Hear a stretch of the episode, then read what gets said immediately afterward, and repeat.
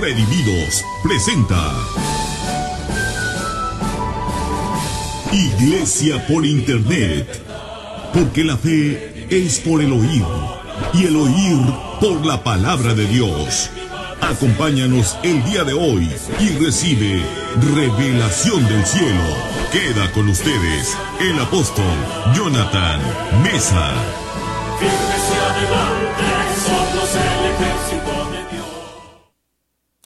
¿Qué tal amigas y amigos, hermanas y hermanos? Les saluda una vez más su servidor, el apóstol Jonathan Mesa Delgado, transmitiendo en vivo desde la Ciudad de México. Sean todos ustedes bienvenidos a esto que es Iglesia por Internet. Acompáñeme en este poderoso tema que puede revolucionar tu vida si usted así le da la oportunidad al Espíritu Santo que es quien nos enseña. La primera de Juan dice claramente que la unción nos enseñaría todas las cosas. Esto no significa que Dios ya no va a usar maestros como algunos rebeldes han malinterpretado. Y ellos dicen, la primera de Juan dice que es la unción la que nos enseñaría todo. Eso sería entonces una contradicción con lo que Pablo le dijo a los de Éfeso, que Jesús constituyó a unos maestros, a otros apóstoles, profetas. Claro que va a haber maestros, apóstoles, profetas y los demás ministerios. Primera de Juan lo que está diciendo es que la unción a través de estos ministerios te van a enseñar. Nunca está promoviendo la rebeldía de muchos que agarran de pretexto. Dios está en todas partes, a mí me enseña la unción y puras cosas que por supuesto para todo buen escudriñador de la Biblia no tiene ningún sentido. Dios usará personas como hoy me está usando a mí, porque es la unción, o sea, la persona del Espíritu Santo la que te quiere enseñar este tema. ¿Cómo sabemos? Que la unción está respaldando a alguien para creerle lo que él dice o lo que ella dice, es muy sencillo, no te compliques la vida. Si lo que dice está fundado en la revelación de la palabra de Dios de la Biblia, puedes creerle. Por lo tanto, hoy les hablaré del tema que le puse por título, Hablemos de Elías. Hoy es miércoles 13 de octubre de 2021. Padre, te pedimos espíritu de sabiduría y revelación sin precedentes en este tema. Lo recibimos por la fe en el nombre de Jesús y todos los oyentes dicen amén. Comenzaremos en Zacarías 10.1 para demostrar que lo que se avecina en estos postreros tiempos es un avivamiento he leído y oído a algunas personas por internet que no están de acuerdo en que estos, en estos últimos tiempos va a haber un, avivamiento. Por alguna razón se duda de muchos temas de la Biblia, es increíble. Con decirte que hay gente que ya no cree en el arrebatamiento, no cree en eso. Acabo de entrevistar a un sacerdote católico y es increíble que no cree que lo que Pablo le dijo a los de Tesalónica no cree que sea literal, o sea, no cree que seremos arrebatados físicamente, nuestros cuerpos serán transformados. Esa doctrina que es tan clara en la Biblia, pues él dice que no, él dice que va a ser algo espiritual, no hay tal cosa como encontrar al Señor en el aire, increíble. Y próximamente les estaré proyectando esa entrevista que tuve con este sacerdote católico. Pero el problema no se limita a sacerdotes católicos, sino también a pastores cristianos, y no importa la denominación o institución que alguien represente, lo que importa es si realmente están creyendo lo que la Biblia dice. Sabes, yo creo que viene un avivamiento en los últimos tiempos, no porque sean unas buenas intenciones mías, no por querer alborotar a un pueblo, ilusionarlo de cosas vanas, no, lo creo porque está escrito en la palabra de Dios. Viene una lluvia en la estación tardía.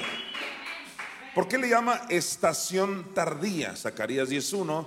Pues es tan sencillo porque como yo te he venido enseñando, hay estaciones también en el mundo espiritual.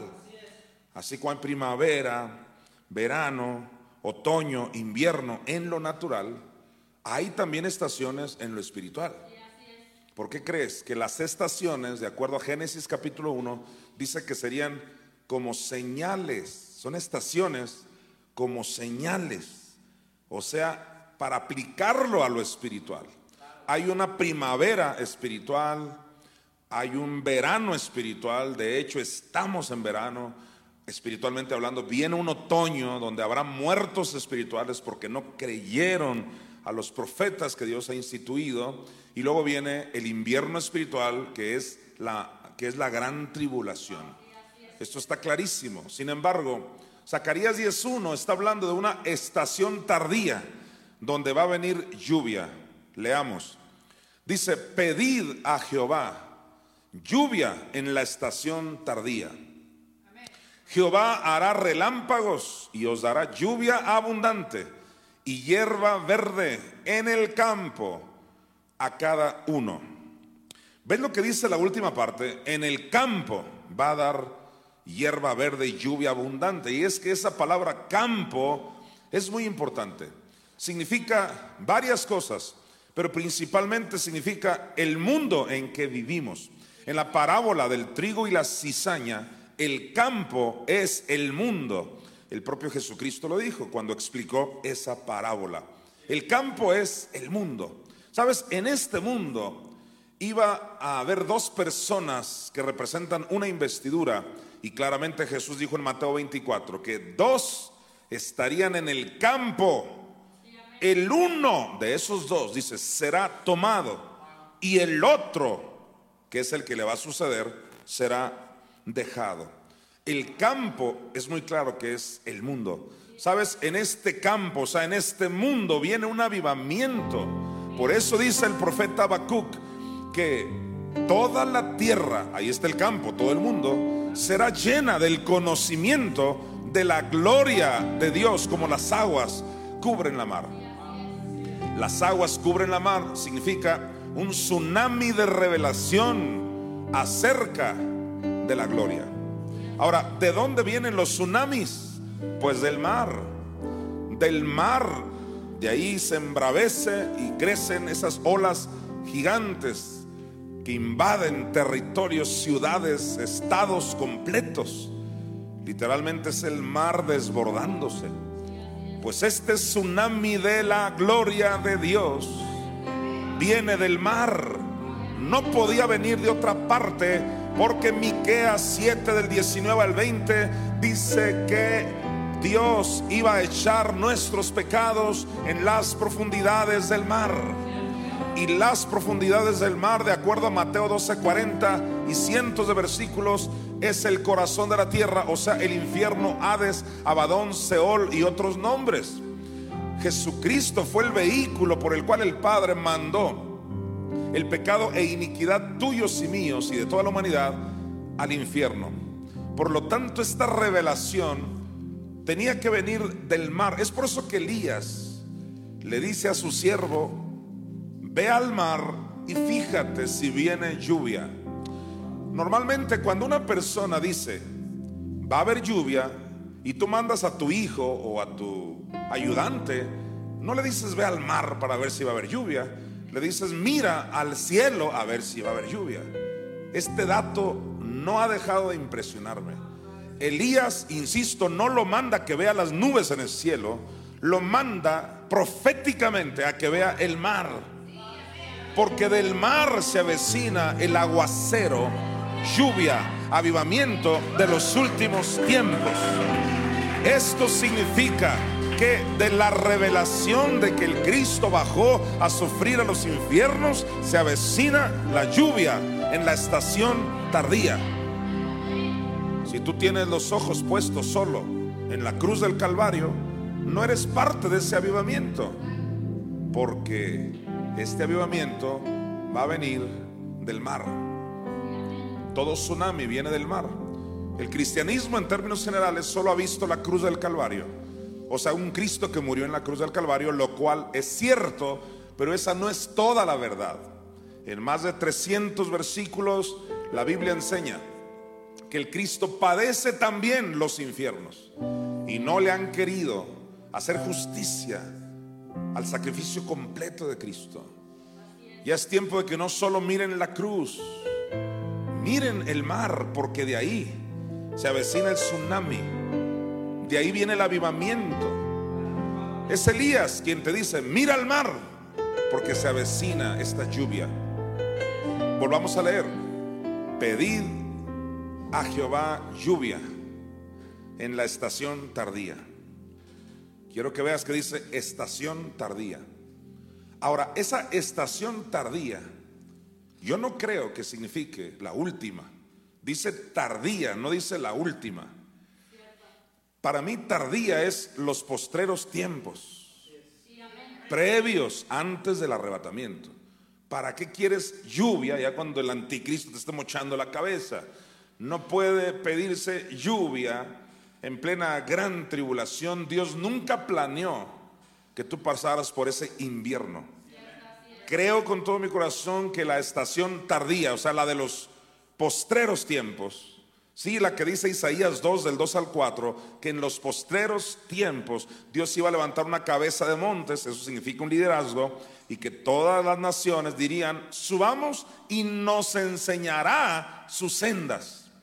La característica del ministerio que Dios iba a levantar en los últimos tiempos iba a enseñar las dos sendas. La primera senda es que el Cristo sufre los infiernos tres días y tres noches. La segunda senda es que la mamá, Espíritu Santo, lo levanta de entre los muertos. Hoy no tengo tiempo de ampliar toda esta gran revelación de las dos sendas, pero sí te diré que esta revelación viene de las profundidades del mar. De ahí se avecina el tsunami que va a afectar no a unos solos, unos cuantos estados, sino a todo el mundo, porque Habacuc, Habacuc así lo dijo.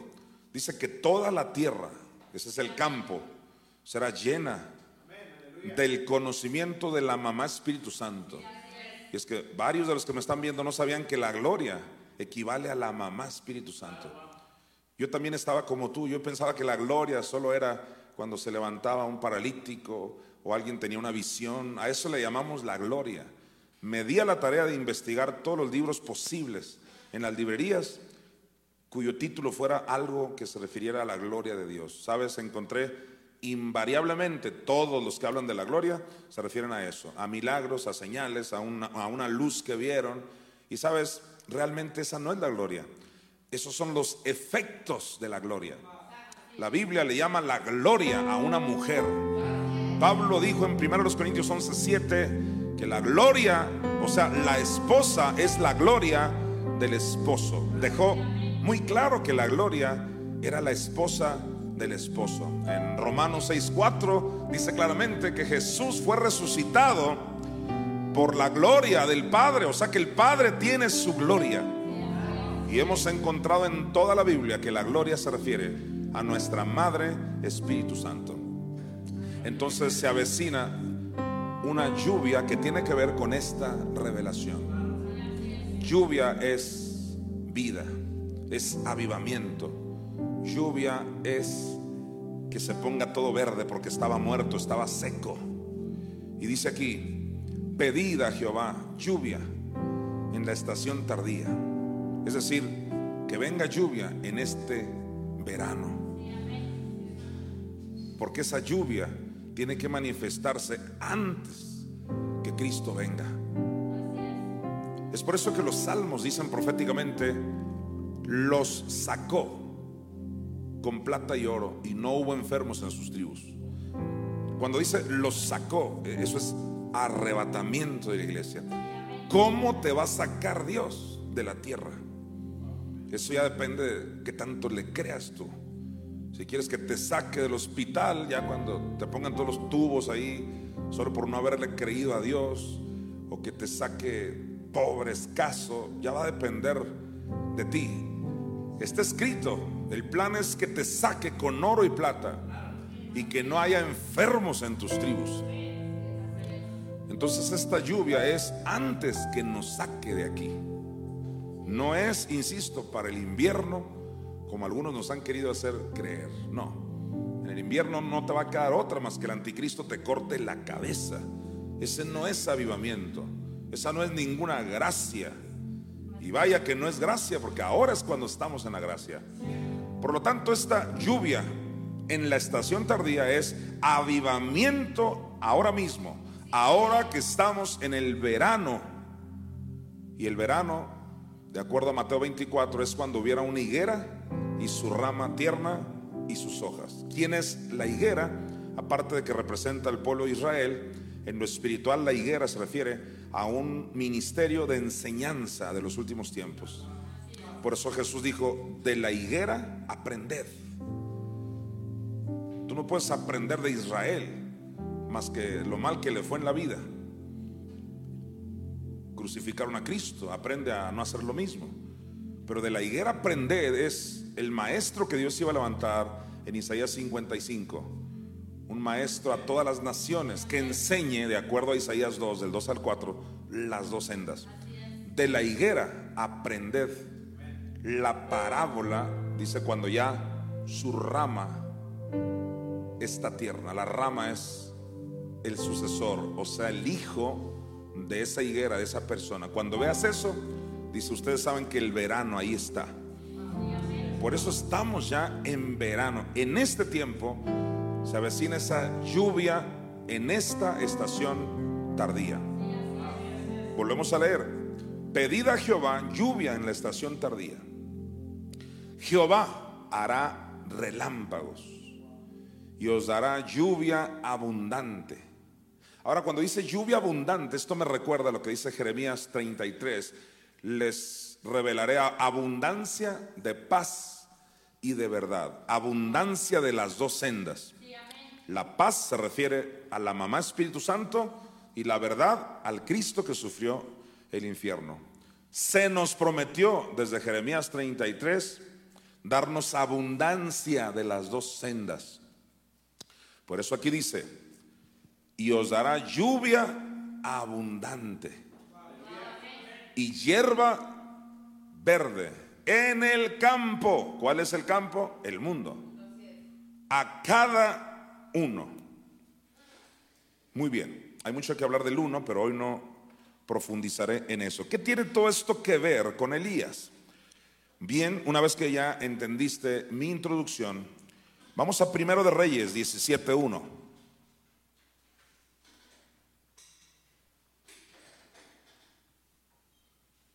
Ahora sí nos metemos con el tema de Elías. Hablemos de Elías respecto a todo este avivamiento del cual estoy hablando. Dice primero de Reyes 17.1. Entonces Elías Tisbita, que era de los moradores de Galaad, dijo a Acab, vive Jehová Dios de Israel, en cuya presencia estoy, que no habrá lluvia ni rocío en estos años, sino por mi palabra. La primera revelación que te quiero compartir es lo que acabas de leer en la parte final de este versículo. Elías es una sombra de lo que iba a pasar en este tiempo. ¿Por qué? Porque él dijo, no habrá lluvia, sino por mi palabra. Es decir, el avivamiento de Zacarías 10.1, de la lluvia en la estación tardía, del avivamiento de los últimos tiempos, va a ser por la palabra que traiga Elías. ¿Y cuál es esa palabra que Elías iba a traer en este tiempo? Las dos sendas. Como estaré demostrando de alguna manera en los versículos que siguen. Los redimidos que me están mirando, digo, todo buen redimido, está bien informado sobre estos temas proféticos. Ellos saben distinguir los tiempos porque hemos estado hablando y hay más revelación. Así que número uno, tienes que entender que esta lluvia en la estación tardía, o sea, el avivamiento, no va a venir sino por la palabra que Elías dé. No por otra palabra. Mira, en el mundo entero hay muchas religiones. Algunos hablan, su tema es que los tatuajes en los jóvenes son malos. El avivamiento no va a venir, la lluvia en la estación tardía no va a venir por esos temas. Otros dicen que la mujer no predique, ese es todo su tema. Que no se corte el cabello, que no se pinte como Jezabel. La lluvia en la estación tardía de Zacarías 11 no va a venir por esos temas. No va a venir cuando alguien dice sanidad divina, tampoco. Aunque es cierto, eso sí es cierto, que Dios tiene sanidad para su pueblo y se manifiesta la sanidad o milagros, pero no va a venir por eso tampoco. Prosperidad financiera, como dicen todos los de la palabra de fe, tampoco va a venir por eso, aunque también es cierto que Dios nos quiere prosperados. La lluvia va a venir, lo acabas de leer en Primero Reyes 17.1, por la palabra de Elías. Ahora alguien dirá, pero ¿y cómo sabes que eso es una sombra para hoy? Ah, lo que pasa es que muchos que me miran aún no saben que Elías iba a venir justo en este tiempo. Ahora, antes de que alguien se me confunda, debido a tantos años de que nunca se te enseñaron temas profundos. Todos los años los viviste solo oyendo cosas demasiado elementales y otras cosas hasta antibíblicas, como el hecho de que Jesús solo murió en la cruz o que la mujer no se pinte, que no predique, y bueno, esos temas clásicos eh, de la religión y diferentes religiones. Sabes, yo estoy en las redes sociales estoy en Facebook, en YouTube, en TikTok y así. Y eh, el otro día estaba sacando cuentas y yo creo que el 60 o 70%, yo creo que hasta más, de los cristianos que entran a participar con sus comentarios, ¿qué crees? El 70 u 80% solo me dicen que por qué traigo el cabello largo y que eso es pecado y que los tatuajes son malos. ¿Sabes? Cuando yo los leo, honestamente me da mucha compasión. Los veo como ovejas que no tienen pastor.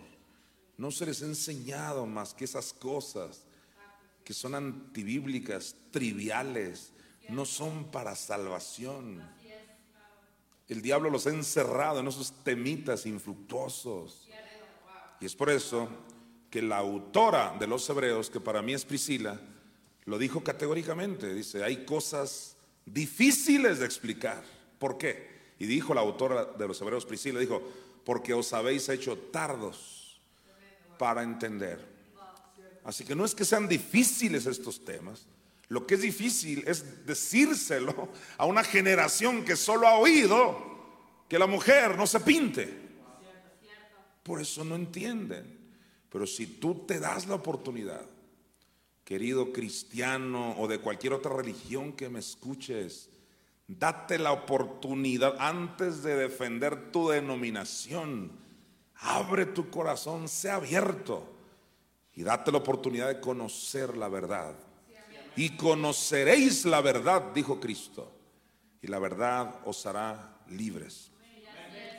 Quiero que notes, antes que me salgas con que por eso yo ya conozco a Cristo y Él es la verdad. Solo te informo, antes que me salgas con eso, te informo que el mismo Cristo, que efectivamente Él es la verdad, Él no dijo, ya me están conociendo porque yo soy la verdad. No, Él dijo en futuro, y conoceréis la verdad. Y la verdad os hará libres. Dando a entender, Él era la verdad, sí, pero está hablando, la verdad está diciendo que en el futuro ibas a conocer la verdad. Porque la verdad, como yo tengo 20 años enseñando, no solo es Cristo, sino el evento de que Cristo sufrió el infierno tres días y tres noches y que fue resucitado por mi Madre Espíritu Santo. Si tú solamente tienes a Cristo, aún no has tenido la revelación de la verdad. O sea, la verdad es que el Cristo sufre la cruz, sufre el infierno y resucita al tercer día. Este es el tiempo que Jesús profetizó cuando dijo, y conoceréis la verdad. Por lo tanto, este tema va a ser de gran bendición para tu vida. Sabes, Elías vino a enseñarnos las dos sendas. Está escrito que Elías iba a venir. Ahora, ¿cómo va a venir? Ahí es donde me quedé ahorita. ¿Cómo? ¿Se va, va, a reencarnar? Diría alguien. No. Para empezar, no puede reencarnar porque Él nunca murió. Los que creen en esa falsa doctrina de la reencarnación, pues creen que cuando alguien muere, eventualmente reencarna en un perro, en un gato, y, o cuando bien le va en, en otra persona. Pero en el caso de que Elías iba a venir en este tiempo, no se puede hablar de reencarnación porque él nunca murió. Todo buen conocedor de la Biblia sabe que Elías fue arrebatado, él no murió. Hay muchos en la Biblia que fueron arrebatados. Tema, por cierto, también un tema tabú. No se enseñan esas cosas.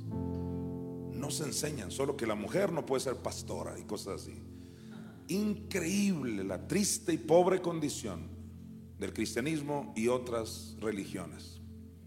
Por lo tanto, hoy te digo vianda, o sea, comida, alimento sólido. Escucha, muchos han sido arrebatados en la historia. Muchos, unos para arriba, otros para un lado, como Felipe, otro apareció en Tel Aviv, pero arrebatados es lo más normal que puede existir. Enoch no murió, fue traspuesto. Una cosa tremenda conocer la palabra de Dios. Pues Elías nunca murió, así que queda descartada la absurda idea de que si Elías iba a venir es porque reencarnó. Descartado. Elías nunca murió, fue arrebatado. Ahora, Elías iba a venir y se iba a meter en otro cuerpo o cómo? Porque él tiene su cuerpo. Era Elías Tisbita.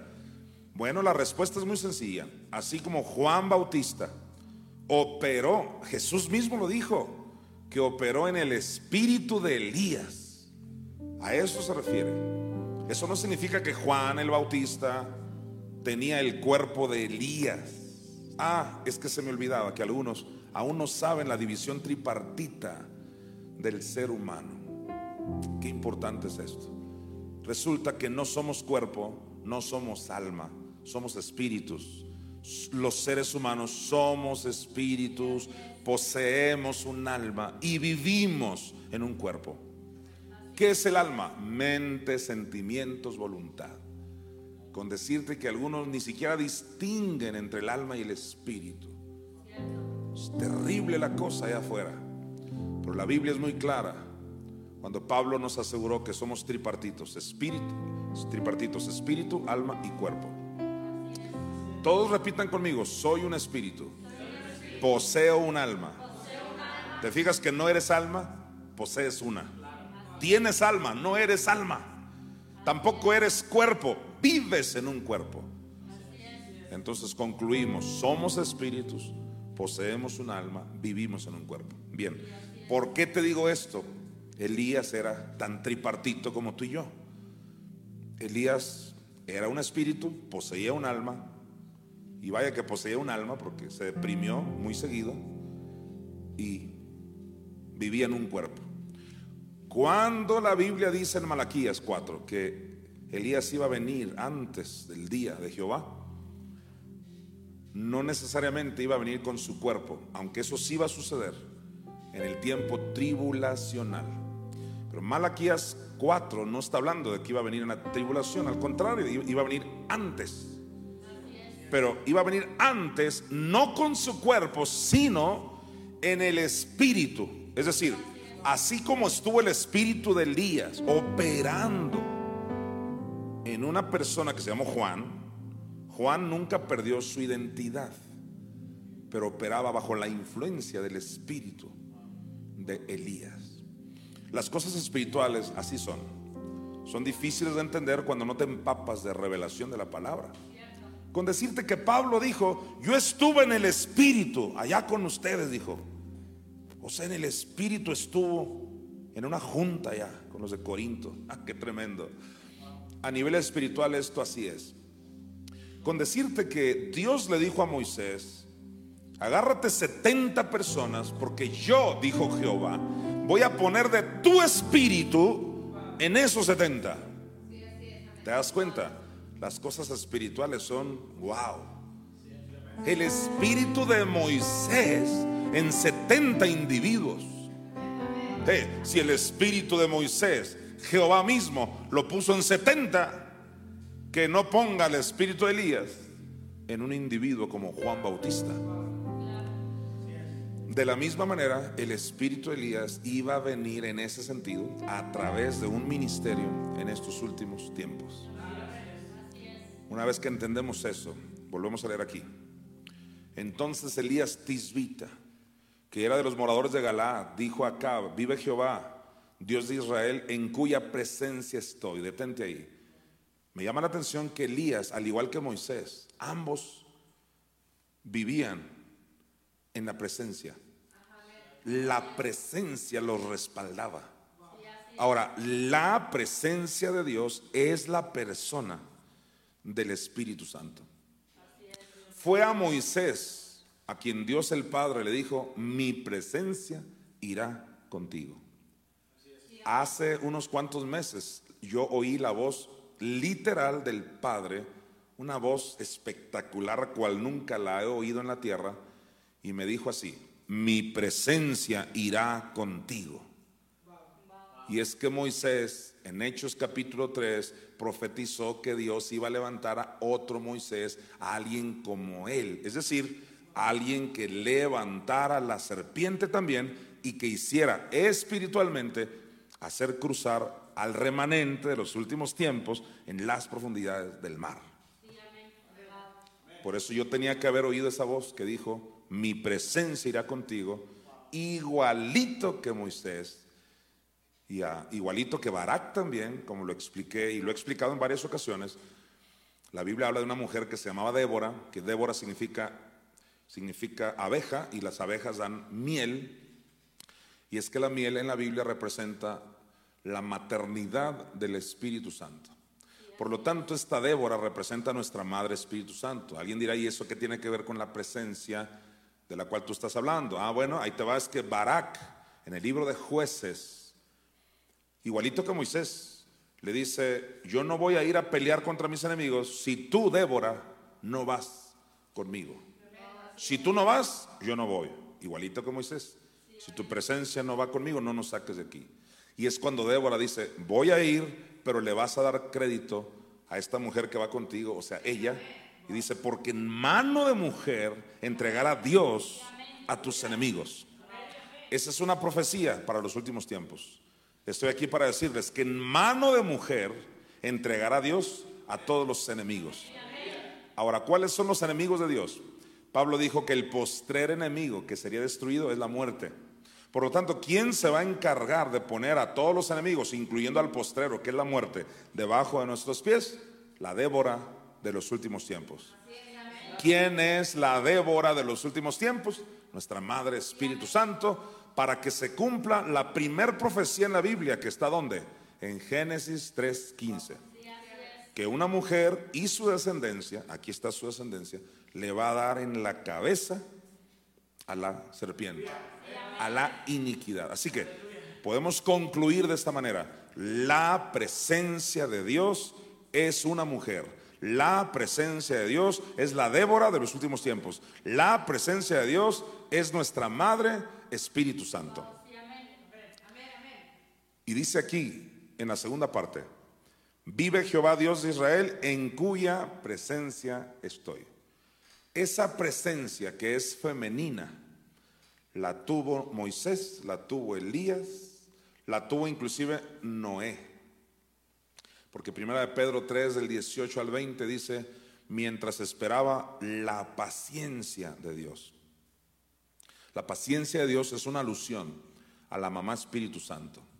Por eso en Apocalipsis 3:10 dice, por cuanto has guardado la palabra de mi paciencia, yo también te guardaré de la hora de la prueba que ha de venir sobre el mundo entero. La promesa para que sea librado de la gran tribulación es el arca de los últimos tiempos. ¿Y cuál es el arca? La mamá Espíritu Santo. La presencia de Dios estuvo en Noé, que es una sombra de este ministerio. Estuvo en Elías, que es una sombra de este ministerio. Estuvo en Moisés, mi presencia era contigo, que es una sombra de los últimos tiempos. Y la última parte de este versículo dice, Vive Jehová Dios de Israel en cuya presencia estoy, que no habrá lluvia. Vengo a decirle a esta generación, no va a haber el verdadero avivamiento. La lluvia no va a haber, a no ser que sea por esta palabra. Mira, léelo tú. Que no habrá lluvia ni rocío en estos años, sino por mi palabra. Todos digan lluvia, rocío. Se avecina lluvia y rocío. Y es que lluvia alude a que el espíritu de Elías que está operando en este ministerio va a causar este último avivamiento. Pero luego viene el rocío, es decir, con el sucesor. No es casualidad que en el Salmo 133 el óleo, o sea, la unción, que es la presencia, desciende sobre la barba del que le ayudaba a Moisés. Barba de Aarón. Aarón es una sombra del sucesor de los últimos tiempos.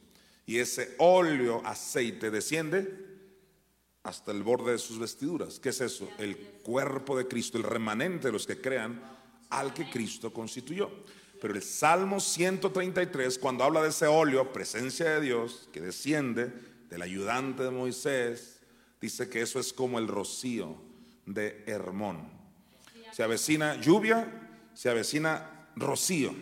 Pero esas dos cosas, o sea, avivamiento, a ver, grítalo, avivamiento, van a venir por esta palabra. Mira, dice, vive Jehová Dios de Israel, en cuya presencia estoy, que no habrá lluvia ni rocío en estos años, sino por mi palabra.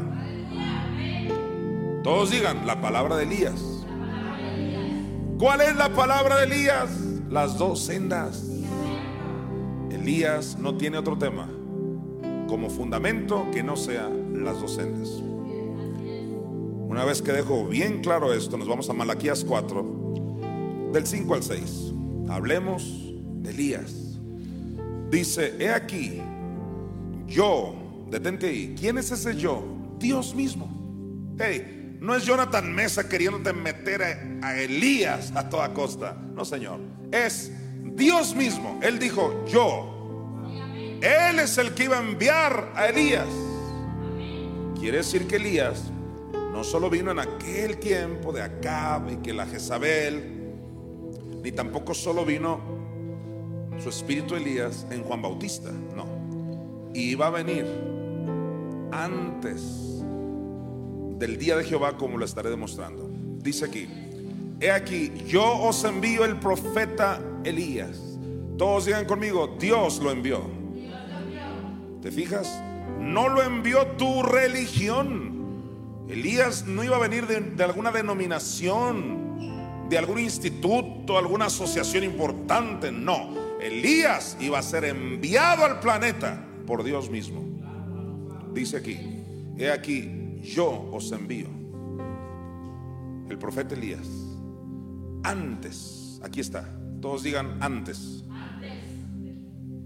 Elías iba a venir antes. Antes que qué. Aquí dice, mira. Antes que venga el día de Jehová, grande y terrible. Escuchen todos, el día de Jehová, grande y terrible, es la gran tribulación. Ya independientemente de las divisiones de la tribulación, o sea, gran tribulación, porque una cosa es tribulación y otra cosa es gran tribulación. Hay divisiones, sí, se le llama Armagedón, la última etapa de la gran tribulación. Pero no importan esas divisiones. El día de Jehová grande y terrible, en términos generales, es toda la gran tribulación. Si así fuera que el día de Jehová es solo el Armagedón específicamente, ¿cómo explicas que Pablo en segunda Tesalonicenses, cuando habló del día, dijo que iba a venir como ladrón en la noche? O sea, incluyó, incluyó hasta, el, hasta el elemento del rapto de la iglesia como un tiempo del día. Entonces no se refiere a la parte final, lo que en medio, no, no, no, no. Antes del día, o sea, antes de ese evento catastrófico. ¿Y, y qué iba a venir antes? Pues el, como ladrón en la noche, como el rapto de la iglesia. Entonces Elías iba a venir antes de no durante ni al final de, sino antes de. Dice, he aquí, yo os envío el profeta Elías. La pregunta es, oye, si Dios envió a Elías, ¿quién eres tú para no aceptarlo? ¿Quién eres tú para decir, es que mi denominación no... ¿Qué le importa a Dios tu denominación? Con todo respeto. Si tú eres de esos que dicen, ¿y por qué tengo que aceptar a un Elías? En otras palabras, ¿prefieres tu denominación? Que Dios diciendo, te voy a enviar Elías.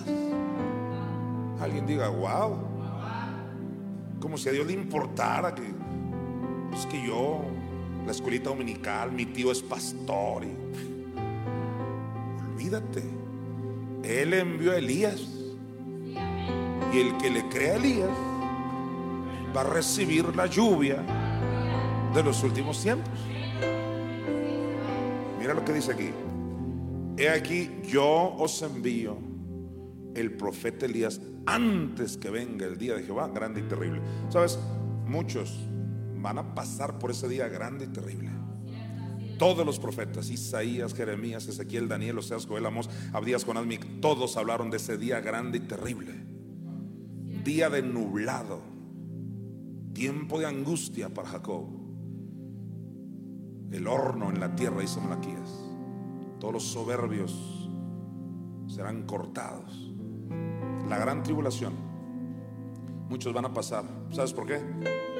Porque no recibieron al profeta Elías que iba a venir cuando? Antes. Iba a venir antes para librarte de. Ok, pero a lo que vengo es esto. Vamos al versículo 6. Dice, Él, ¿quién es Él? Elías. Él hará volver el corazón de los padres hacia los hijos y el corazón de los hijos hacia los padres. Estamos hablando de Elías hoy. Aquí iba a venir Elías, iba a hacer que los paralíticos se levanten. No dice así. Iba a traer toda clase de milagros y sanidades. No dice así. Eh, yo sé leer. Ahora, Jonathan Mesa está en contra de que los paralíticos se levanten y que haya milagros. Claro que no. Yo creo en milagros, en sanidades. Yo los promuevo, yo los practico, yo los deseo, yo los anhelo. Pero que yo los anhele no significa que el ministerio de Elías en estos tiempos previos al día grande y terrible de Jehová sea ese. Y te lo digo porque algunos, usados por Satanás, han llegado a decir, fulano, Dios lo usa tanto en milagros, él tiene que ser el Elías. ¿Quién te dijo que Elías iba a venir a eso? Aquí dice, ¿a qué iba a venir en este tiempo? Y aunque alguien me diga, pero en aquel tiempo hizo grandes señales. Ah, no, sí, también Jesús tuvo un ministerio antes de morir en la cruz y bajar a los infiernos. Pero ya cuando resucitó tiene otro ministerio. Elías en estos últimos tiempos, ahí te lo está diciendo, ¿a qué iba a venir? En otras palabras, ¿cómo íbamos a saber que Elías está aquí? Porque él dice, iba a hacer volver el corazón de los padres hacia los hijos y el corazón de los hijos hacia los padres. La pregunta es, ¿a qué padres se refiere? ¿Será que solo iba a tener una reunión en un campamento por allá no sé dónde, donde los padres lloren con los hijos y los hijos se abracen con los padres? Pues eso suena bonito, pero no es necesariamente trascendental. Y menos cuando escuchas a un Jesús que profetiza en Lucas 12 del 50 en adelante. Y dice, por causa de este bautismo, ¿cuál bautismo? El de Lucas 12:50. ¿Qué bautismo? Bautismo significa sumergir. Jesús habló de un bautismo y cómo me angustio, dijo, hasta que se cumpla. O sea, su descenso a los infiernos. No estaba hablando ahí del bautismo en agua, ya lo habían bautizado en Lucas 3. Acá estoy en Lucas 12. En este bautismo espiritual de Jesús, su descenso a los infiernos, nos aseguró que a partir de ese bautismo, o sea, de esa creencia, de esa doctrina de que Él bajó a sufrir, la cual yo enseño, a partir de ahí iba a haber una división familiar. Sí, sí, sí, tú que amas tanto a tu abuelita, Jesús profetizó que se iban a dividir por causa de la MEDJ. Sí, tú que es que mi mamá, mi mamá, si tu mamá es una bruja rebelde. Y tú dices, es que es mi mamá. Sí, tu mamá se va al infierno por no creer a lo que está escrito en la palabra de Dios.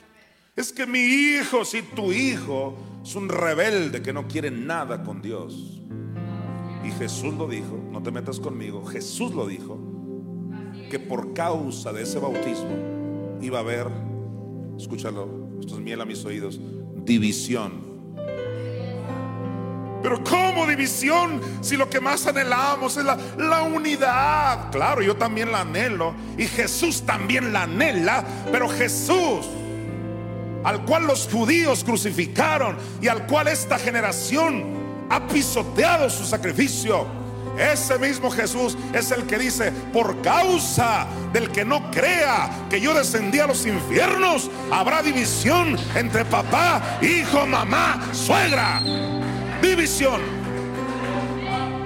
Sí, una división, una palabra que, que muchos no quieren oír.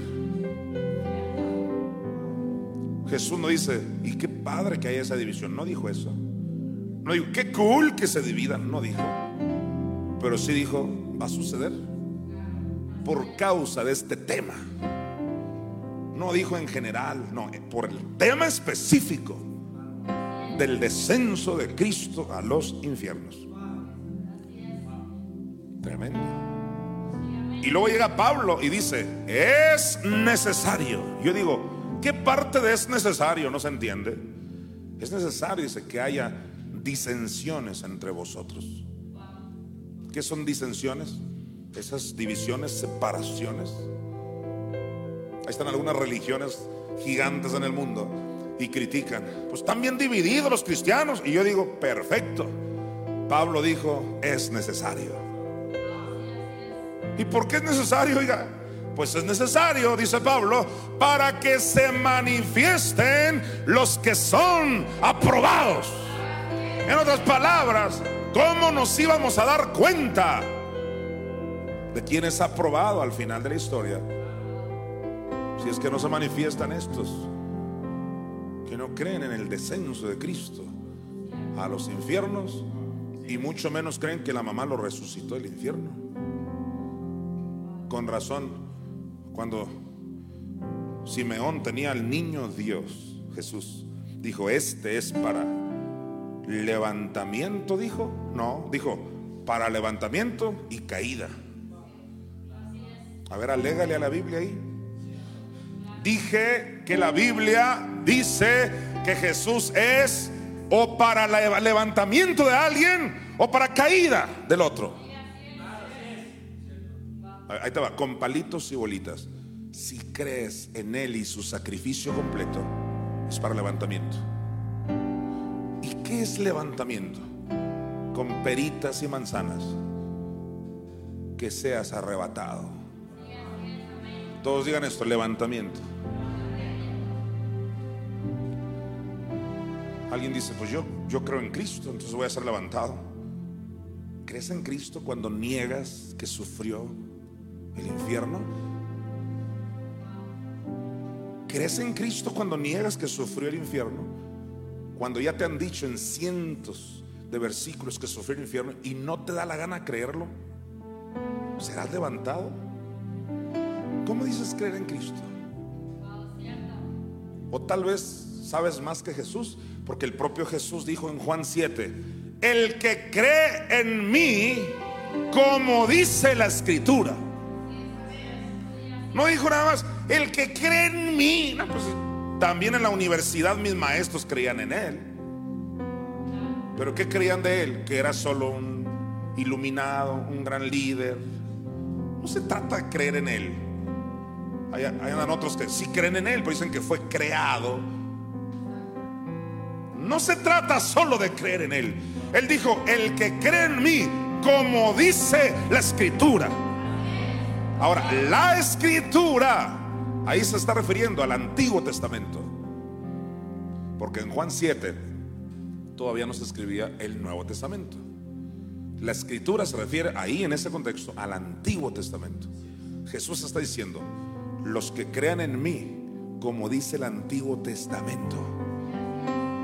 Y cuando te vas al Antiguo Testamento, todos los profetas, todos, dije todos, es que no hay uno que no hable de esto todos hablaron del Cristo que sufrió los infiernos por nosotros. Dice Jesús, el que cree en mí, de esa manera. de su interior correrán ríos de agua viva. No se trata de creer en términos generales en Jesús.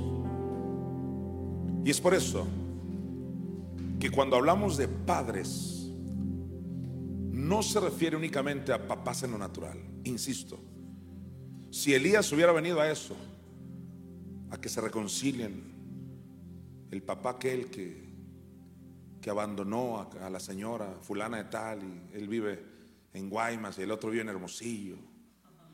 Ahora se unieron, se reconciliaron, se reconciliaron y el hijo aquel que andaba chueco ya se unieron, ahora están comiendo carne asada. ¡Olvídalo! Si se refiriera a esa unidad, insisto, ¿por qué Jesús dice, por causa de mi bautismo, iba a haber división familiar? Qué bueno que familias enteras se restauren, pero si no se restauraba esta otra paternidad de la cual te voy a hablar en un minuto más, entonces estamos perdidos. Elías iba a venir, escúchalo bien, a volver el corazón de los padres. ¿Qué padres? Escucha, por años solo teníamos padre, pero no padres. Todo el cristianismo tradicional te va a hablar de qué? Padre. Tenemos el Padre Celestial y que el Padre para allá, que el Padre para acá. Y está bien, hay Padre Celestial. No, si yo lo bíblico lo creo. El, problema no, no es negar al Padre, o sea, hay Padre pues. El problema es que ellos niegan a la Madre Espíritu Santo. Cualquier persona sabe que cuando se dice padres está incluyendo a la mamá. Papá, mamá. Padres. Vas a la primaria y dice la maestra, los padres de Juanito. ¿A qué se refiere con los padres de Juanito? Papá y mamá. Pues Elías iba a venir a volver el corazón de los padres, papá y mamá. Tenemos padre y tenemos madre, Espíritu Santo, al corazón de los hijos iba a volver el corazón de los padres hacia los hijos y el corazón de los hijos hacia los padres. En otras palabras, ahora los hijos, ¿está presente un hijo de Dios? Ya volvimos a tener papá y mamá, pues. A eso vino Elías. Esa es la manera como tú ibas a reconocer que Elías iba a estar entre nosotros. Bien, una vez que entiendes eso, vamos a conectarlo con Zacarías 10 del 1 al 2. Mire qué, interesante. Ahorita leímos Zacarías 10, 1, pero ahora lo voy a leer hasta el 2. Mira la relación que hay con Elías.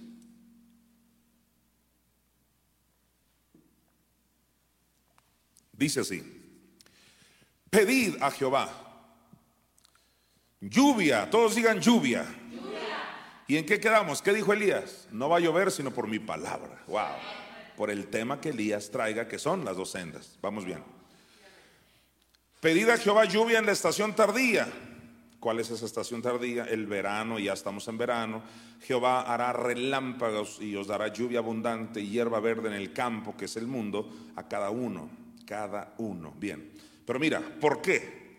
A ver, ¿por qué era necesario que venga esa lluvia producida por Elías? Ahí te va porque los terafines, detente ahí, terafines no es una palabra que usas todos los días, no ahí llegaron ya los terafines, no, es una palabra que normalmente no se conoce, a no ser que vayas a la Biblia y averigües. Escucha bien, la causa de que iba a venir Elías a restaurar esto de papá y mamá, padres, es porque ya había terafines. ¿Qué son los terafines? Ahí te va. Usted que nunca ha visto qué significa eso, apúntelo. Terafines son ídolos que representan el rol del padre de familia. Son demonios escondidos para suplantar a los padres. Los terafines, no serafines, eso está en Isaías 6. Esos son terafines con T de Tito. Terafines son demonios ídolos que suplantan a los papás. Dígame si no estábamos llenos en las religiones de esos terafines, esos demonios. Ahora tú dices, pues yo nunca vi un terafín, ¿cómo es? Como un duende. No, si no necesitas verlo así. Pablo dijo que en los postreros tiempos iba a haber doctrinas de demonios. Así que ese terafín puede estar disfrazado de pastor o de líder, no importa, que están suplantando a los padres. Son los terafines los que nunca quisieron que tú supieras quiénes son tus verdaderos padres. Te metieron religión, te metieron a una virgen por allá. El caso es para que nunca la conocieras a ella. Dijo Pablo, la sabiduría, refiriéndose a mi Madre Espíritu Santo, la sabiduría oculta. Estaba escondida. Y la religión te la escondió.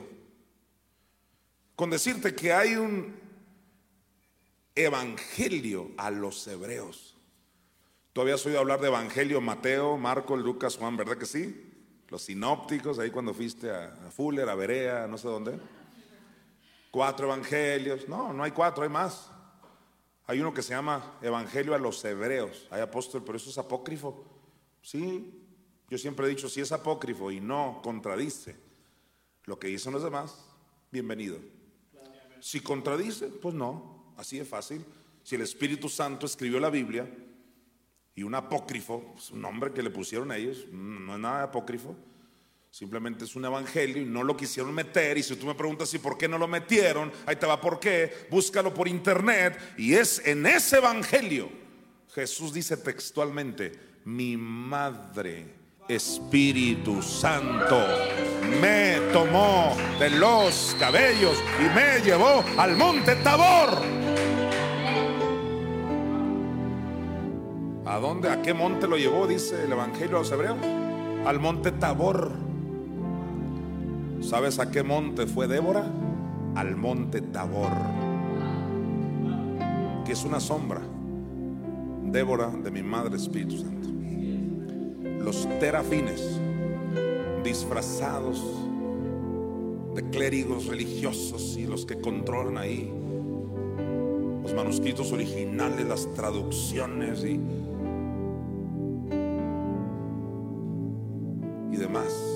¿sabes? Nos ocultaron a papá y a mamá. Con decirte que en Hebreos 12:9, quiero que vayamos ahí rápidamente para que comprendas más de estos terribles terafines. Mira, Hebreos 12:9, lo que hicieron estos malditos terafines. Mira, quiero que lo leas conmigo. Dice, por otra parte, tuvimos a nuestros padres terrenales. A ver, ¿tuvimos a qué dice? Padres, ¿sí o no que tradujeron padres en plural? Padres terrenales, dice. Ah, pues tú dices mi papá y mi mamá. Y sí, y sí. Pues mira esto. Por otra parte, tuvimos a nuestros padres terrenales que nos disciplinaban y los venerábamos. Hasta ese punto todos dicen, sí, cierto, mi papá y mi mamá, por más que me disciplinaban, ya sea dándome unos cintarazos, unas cachetadas, o una buena regañada, o agarrando un palo y nos pegaban, o dependiendo del cordón de la plancha, la cuarta con lo que le pegan los caballos, dependiendo la agresividad de los padres, dice la gente, pues nos disciplinaban, pero al final de cuentas los venerábamos. O sea, por más que un papá le pegaba a un hijo, al final de cuentas es, papi, tú eres mi, o sea, tú eres mi papá. Eh, finalmente los venerábamos. Pues mira lo que dice aquí. Por otra parte, tuvimos a nuestros padres terrenales que nos disciplinaban y los venerábamos. ¿Por qué no obedeceremos mucho mejor al Padre de los Espíritus y viviremos? Oye, qué injusticia. Si venía hablando de padres plural, ¿por qué ahora la carta de los hebreos supuestamente va a reflexionar y dice, ¿por qué no mejor obedeceremos? ¿Por qué no obedeceremos mucho mejor al Padre de los Espíritus? ¿Quién es el Padre de los Espíritus? Sé que tú me vas a decir, pues es Dios, y sí, sí es, sí es. Mi pregunta es, ¿por qué pusieron Padre en contraste a padres? Venía hablando de padres terrenales y te metieron a un Padre singular. ¿Sabes por qué? ¿Sabes por qué? Por miedo, por temor, por la influencia de los terafines. Son demonios que querían ocultar que en el mundo espiritual tenemos padres. ¿Sabes? La traducción correcta de padre ahí es pater, que se puede traducir padres. Oye, de manera injusta, muy injusta, pusieron padre cuando debe ser padres. ¿Sabes cómo debe leerse ese versículo? Así como teníamos padres en lo terrenal que nos disciplinaban y los venerábamos, ¿por qué no obedeceremos mucho mejor a nuestros padres de los espíritus y viviremos? Dios es padre de tu espíritu, pero no solo tienes padre, tienes padres, papá y mamá. Bueno, este es un ejemplo entre muchos donde estos demonios, ídolos, llamados terafines, son los que estaban en el negocio de que no hubiera la revelación de papá y mamá. Por muchas razones, machistas, eh, intereses personales, misoginia evidente. Y el diablo sabe muy bien que cuando tú la conozcas a ella, es el arca de los últimos tiempos para librarte de la gran tribulación. Entonces, ¿por qué vino Elías? Dígame usted. Vino Elías a traer la lluvia en la estación tardía. Y dice, por mi palabra va a llover. Pero ¿en qué consistió esa lluvia? Zacarías 10.1 dice, pedid a Jehová lluvia estación tardía. Pero ¿quién iba a traer esa lluvia? Elías. ¿Pero por qué? ¿Por qué queremos que llueva esa palabra de Elías que nos restaura con papá y mamá celestiales? Por esta causa. Vuelvo a leer Zacarías 10:2. Por esta causa, mira. Porque los trafines han dado vanos oráculos y los adivinos han visto mentira Fíjate la relación entre terafines y adivinos. ¿Quién es un adivino? Un brujo. A ver, ¿quiénes son los que se levantaron contra la revelación de la serpiente de Moisés? Porque Moisés agarró una vara, la cual se convirtió en serpiente. ¿Y quién puede negar que esa vara se refiere a la muerte espiritual de Jesús y su descenso a los infiernos? La vara se convierte en culebra. Oye, si no es la primera vez que eso sucedía, en Éxodo 4, Dios mismo le dice a Moisés, agarra la vara, échala en tierra. O sea, es el Cristo que bajó al corazón de la tierra y bajó en categoría de muerto espiritual. Pues, ¿qué crees? Se levantan estos hechiceros, adivinos, brujos de Faraón y dicen, nosotros también vamos a agarrar nuestras varas y que se conviertan también en culebra. ¿Y sabes qué? Así pasó. Hasta ese punto la gente se confunde. Ay, pues, ¿con quién me voy? Moisés tiene la serpiente y la vara, pero estos brujitos también. Pues te confundes porque quieres. Porque el propio versículo dice claramente, alguien diga aleluya. El propio versículo dice que al final de la historia, y yo le doy gracias a Dios que ya estamos en el final, al filo del final de la historia. Escucha, al final de la historia, la culebra del Moisés se comió la culebra de los adivinos, de los brujos, de los hechiceros de Egipto. O sea, escucha, escucha. No se trata de culebra, sino de quién convirtió la culebra, la vara en culebra. Se tratará de culebra, pues agarra la de los brujos de Faraón. Acuérdate que Pablo dijo, así como Janes y Jambres resistieron a Moisés, así los de hoy resisten a la verdad.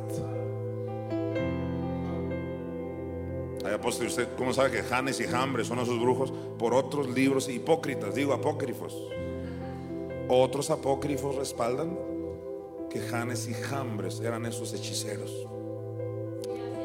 Hoy en día hay muchos Janes y Jambres. Yo también tengo víbora, véngase, marchantita. tú no te preocupes, que al final de la historia, la víbora correcta se va a comer a la otra.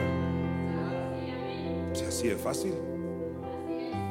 Ahora, mira, mira lo que dice aquí. ¿Por qué vino Elías? Alguien haga esa pregunta. ¿Por qué vino Elías? ¿Y qué iba a traer Elías? La lluvia en la estación tardía. ¿Qué es eso? Avivamiento. ¿Por qué? Por esto, mira. Vino porque los terafines han dado vanos oráculos, o sea, falsas declaraciones de la Biblia. Y los adivinos han visto qué? Mentira. Si han visto, pero son mentiras. Mira lo que dice. Han hablado sueños vanos. Ah, no, sí, especialistas. Pues yo soñé. Interesan a mí tus sueños. ¿Qué me interesan tus sueños? Si contradicen la Biblia. Y hoy en día la gente, ay, pues yo voy con fulana, verás cómo sueña, ignorante. Eso es lo que eres, ignorante. No se trata de que sueñe. Se trata de que sus sueños sean compatibles con lo que está escrito en la palabra de Dios. Pues yo soñé que, soñé que no era cierto eso. A mí no me interesa. Te tragaste muchos hot dogs en la noche, es lo que pasa. Te juntaste con brujos, es lo que pasa. Y terminas soñando mentiras. Dijo Pablo en Colosenses 2, vanamente hinchado por su propia mente carnal. Sigamos leyendo, dice aquí, porque los terafines han dado vanos oráculos y los adivinos han visto mentira, han hablado sueños vanos y vano es su consuelo. Uh-huh.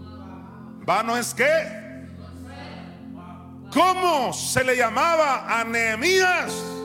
Consuelo, consolador el que consuela. ¿Y eso qué diría alguien que no conoce la Biblia? Es que Nehemías vino a edificar Jerusalén. Vino a restaurar Jerusalén. ¿Y qué es Jerusalén? Gálatas 4:26 representa la mamá Espíritu Santo. Jerusalén, la cual es madre de todos nosotros. En otras palabras, Nehemías es un tipo sombra, figura o figura tipo sombra de un Nehemías que se iba a levantar ahora edificando el tema de la mamá Espíritu Santo que levantó a Cristo entre los muertos. Estos terafines, brujos, adivinos, dice que vano es su consuelo. Aunque hablen de la mamá Espíritu Santo, yo también conozco a un grupo en Corea que tiene millones de seguidores y también tienen un consuelo, tienen a, una mamá Espíritu Santo, nada más que esa mamá se encarnó en una ancianita coreana. Y yo digo, bueno, vamos a ser abiertos, a lo mejor es ella, a lo mejor es ella. Te vas a la Biblia, te vas a verla a ella, nunca la oyes hablar de las dos sendas. A mí no me interesa ningún otro argumento. No hablas las dos sendas, no eres, punto. Elías vino a restaurar los padecimientos del Cristo en el infierno. Vino a volver el corazón de los hijos hacia los padres. Así que hay un vano consuelo en muchos. No se trata solo de hablar de la mamá, sino hablar lo correcto de la mamá. Y que esté ubicada en el Elías que Dios ha levantado en los últimos tiempos. Sigue leyendo. Porque los terafines han dado vanos oráculos y los adivinos han visto mentira, han hablado sueños vanos y vano es su consuelo, tremendo, por lo cual el pueblo vaga como ovejas y sufre porque no tiene pastor. El primer pastor, el principal pastor es nuestro Señor Jesucristo. Sin embargo, en Juan capítulo 10, el propio Jesús, el cual es nuestro pastor, él dijo que en estos tiempos iba a haber un pastor. Tengo, dice, otras ovejas que no son de este redil. Y dice, y habrá un pastor, dice. Uh, el pastor diciendo que habrá otro. Y ese otro pastor, ¿de qué te iba a hablar? De las dos sendas. ¿Bajo la influencia de quién? De Elías. Así que Zacarías 10, del 1 al 2, lo que está describiendo es precisamente el escenario justo en el que llegó Elías. Elías llega en el escenario donde cuando tú dices, mamá Espíritu Santo, lo primero que les fluye es, hereje, hereje, hereje. ¿Por qué? Porque los terafines los engañaron. Les metieron en la cabeza que en la deidad no puede haber una mujer, de que no puede haber padres. De eso se encargaron esos demonios, esos ídolos. Entonces Elías viene precisamente a enfrentar esa mentalidad y ya está restaurando los padres, papá y mamá, para que todos los hijos le llamen a ella bienaventurada, para que todos los hijos vuelvan a tener una relación, no solo con el Padre, sino con la Madre Espíritu Santo. Alguien diga gloria a Dios. Vamos a Primero de Reyes 17:3.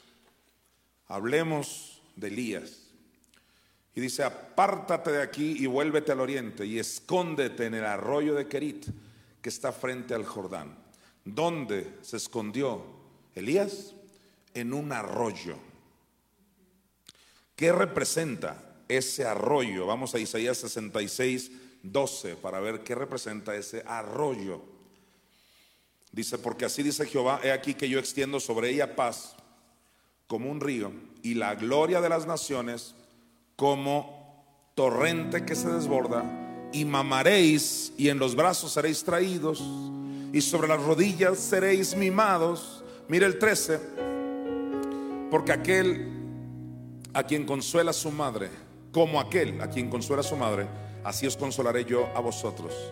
Y en Jerusalén tomaréis consuelo. Todo ese pasaje irrefutable habla del consolador, o sea, el Espíritu Santo, como mamá Espíritu Santo. Como una madre, o sea, este no es un invento mío, eso es lo que dijo Isaías. Ahora, regrésate al versículo 12 porque quiero mostrarte una palabra ahí. Porque así dice Jehová, he aquí que yo extiendo sobre ella paz como un río y la gloria de las naciones como torrente. Todos digan torrente. Esa palabra torrente si tú la ves en otras versiones, ese mismo versículo dice, torrente significa arroyo que sale de madre. O sea, está hablando de, la mamá Espíritu Santo, la consoladora. Ella es el arroyo. Entonces, regresa a primero de Reyes 17:3. ¿Dónde se escondió Elías? Dice, apártate aquí y vuélvete al oriente y escóndete en el arroyo. Vemos ahí la gran revelación de que Elías, claro, ese Elías de ese tiempo sí se escondió en un arroyo literal. Ah, pero Hebreos 10.1 dice que la ley tenía la sombra de los bienes venideros. Significa que el Elías de este tiempo se iba a esconder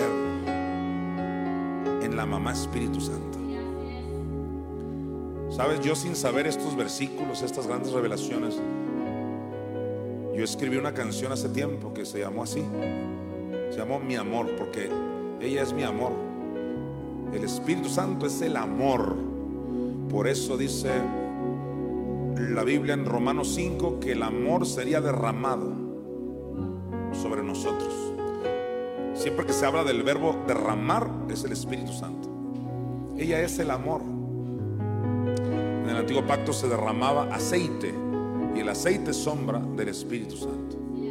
El amor sería derramado en nuestros corazones. Ella es el amor. Ella es el amor. Entonces, yo compuse esta canción, voy a tratar de acordarme, dice, Escondido en ti soy tan feliz. Mi castillo ha sido para mí. Se me olvida todo junto a ti. Porque solamente pienso en ti. Amor, tú eres mi hermosura, eres mi amor. Tú eres mi ternura, eres mi amor. Tú eres mi dulzura, eres mi amor. Mi amor. Tú eres mi consuelo, eres mi amor. Tú eres mi refugio, eres mi amor. Tú eres mi amiga, eres mi amor. Escondido, escondido en ti soy tan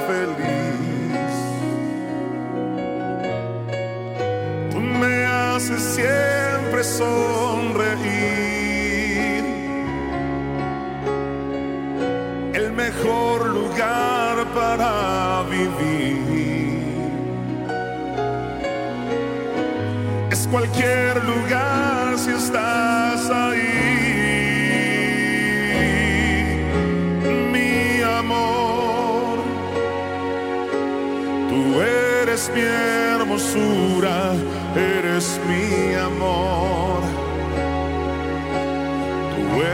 mi ternura, eres mi amor.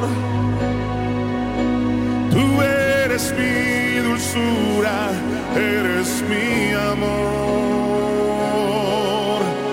mi amor. Tú eres mi consuelo, eres mi amor. Tú eres mi refugio,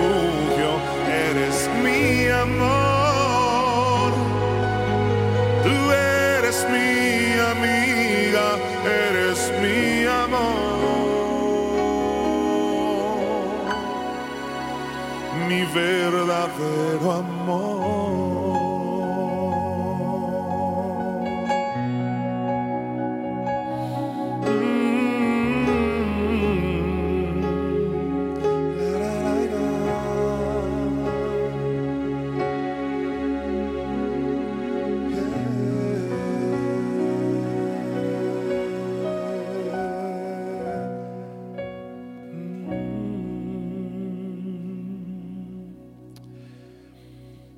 Yo compuse esa canción, a mi Madre Espíritu Santo no conocía esta revelación, donde Elías se esconde en el arroyo. ¿Te acuerdas aquel versículo en Isaías, escóndete un poquito? También en ese sentido también se refiere lo que dice Romanos 10:6. Alguien irá por Cristo. ¿Quién subirá? Esto es para hacer traer abajo a Cristo. Entonces se va a esconder el Elías pronto. Ahí también. En el cielo. Como una señal para que se conviertan multitudes. Pero por ahora Elías está escondido en su presencia. Ahí dicen los salmos, lo guardas de contención de lenguas. Ahí está escondido Elías ahora mismo, en la presencia de Dios. Y yo te animo a que tú, que estás en esta generación de Elías, también te escondas en ella. Ahí estás totalmente protegido.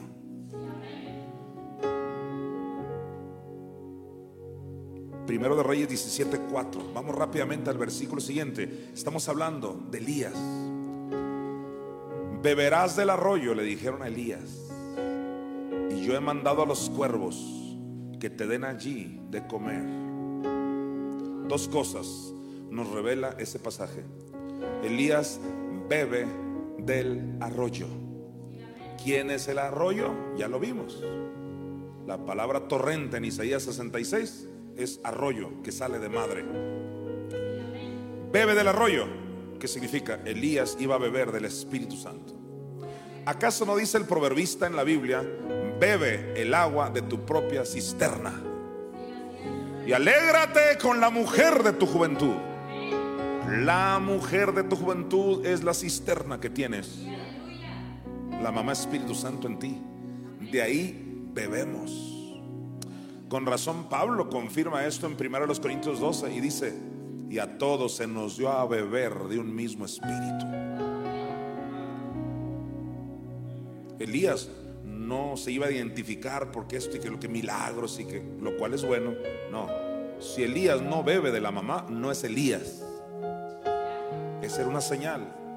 Bebemos, mamamos de los pechos de sus consolaciones. Pero la segunda revelación que vemos aquí es, y yo he mandado a los cuervos que te den allí de comer. ¿Sabes? Los cuervos representan a los gentiles. No dice las palomas, no, los cuervos te darán ahí de comer. Dios va a usar a los gentiles para sustentar el ministerio de Elías. Esto se avecina en poco tiempo. Pero esto no significa que únicamente los gentiles iban a hacer eso. Sigamos hablando de Elías. Vamos a 1 Reyes 17, 6 ahora, versículo 6 dice, y los cuervos le traían pan y carne. El pan y la carne hablan de la muerte espiritual de Jesús. La Biblia habla en repetidas ocasiones de ese pan que fue quemado. Pan como cenizas y que echa tu pan sobre las aguas. Versión correcta, pan dentro de las aguas. Y que debajo de la tierra nace el pan y que debajo de ella está como convertida en fuego. Clarísimo. Pero dice que le traían los cuervos pan y carne. Y es que la carne en Éxodo 12 era carne asada. Cristo fue quemado en el infierno, como lo reclama Hebreos capítulo 13, que dice que los animales del antiguo pacto eran quemados, por lo cual también Jesús, el cordero de Éxodo 12, no solo derramaba sangre, sino que era quemado. Le pregunté a este sacerdote católico que entrevisté, que estate listo porque pronto te voy a, poner las imágenes de esa entrevista y, le dije, ¿qué piensa usted ahí? Porque me dijo, es que Jesús no pudo haber sido quemado. ¿Qué, ¿Qué, opina usted entonces de Éxodo 12? Le digo, el cordero derramaba sangre y también era quemado. No, pero tampoco exageres, me dijo. Digo, está bien que sea una sombra, pero no exageres. Ese es el argumento, no exageres. Pero la Biblia no habla de esas exageraciones, habla de verdades claras y contundentes. En más de 300 versículos el Hijo de Dios, fue atormentado. Había muerto espiritualmente y fue atormentado, incluyendo las quemaduras del infierno. Por eso, cuando los cuervos le traen pan y carne a Elías, representa a que va a llegar el momento donde los gentiles van a aprender esta revelación a tal grado que Elías va a cosechar de ellos Déjame darte un ejemplo. Yo les he enseñado a muchos, muchos, muchos el tema de que Cristo sufrió el infierno. Pues, ¿qué crees? Después de años yo cosecho. Muchos de ellos me han traído esa misma revelación, pero multiplicada. Y me traen más versículos y confirman lo que yo les enseñé. Y eso es muy agradable. Pues aquí dice que los cuervos van a hacer eso. Va a llegar un punto donde los gentiles lo entiendan tan claro que también van a aportar de esto. Y para muestra basta un botón, hace más de 20 años, yo enseñé que el Cristo sufrió el infierno en Hermosillo, Sonora, y una persona gentil, o sea, mundana, tenía apenas unas semanas de, haber convertido, de haberse convertido a Cristo. Y cuando oyó ese tema, ese tema, me dice, apóstol, ¿qué le parece lo que dice Lucas 12:50? De un bautismo tengo que ser bautizado y cómo me angustio hasta que se cumpla. Me dijo, a mí me da la impresión de que Lucas 12:50 se refiere a todo eso que usted nos enseña, me dijo. ¿Y qué crees? Le dije, dame ese juguetito para acá. O sea, un gentil trayéndome pan y carne. por lo que yo le enseñé. Eso es lo que va a suceder muy pronto. Dice que los cuervos le traían pan y carne por la mañana y pan y carne por la tarde. Alguien diga aleluya. Los que entienden de investidura saben la diferencia entre mañana y tarde. La mañana representa cuando tu servidor esté aquí todavía en su ministerio. La tarde representa cuando ya el sucesor entre en operación y en ambos casos habrá pan y carne. Esta revelación va a continuar con el sucesor Jaciel David. Volvamos a leer porque la última parte está buenísima. Y los cuervos le traían pan y carne por la mañana y pan y carne por la tarde y bebía del arroyo. ¿Cuántos vieron ahí las dos sendas?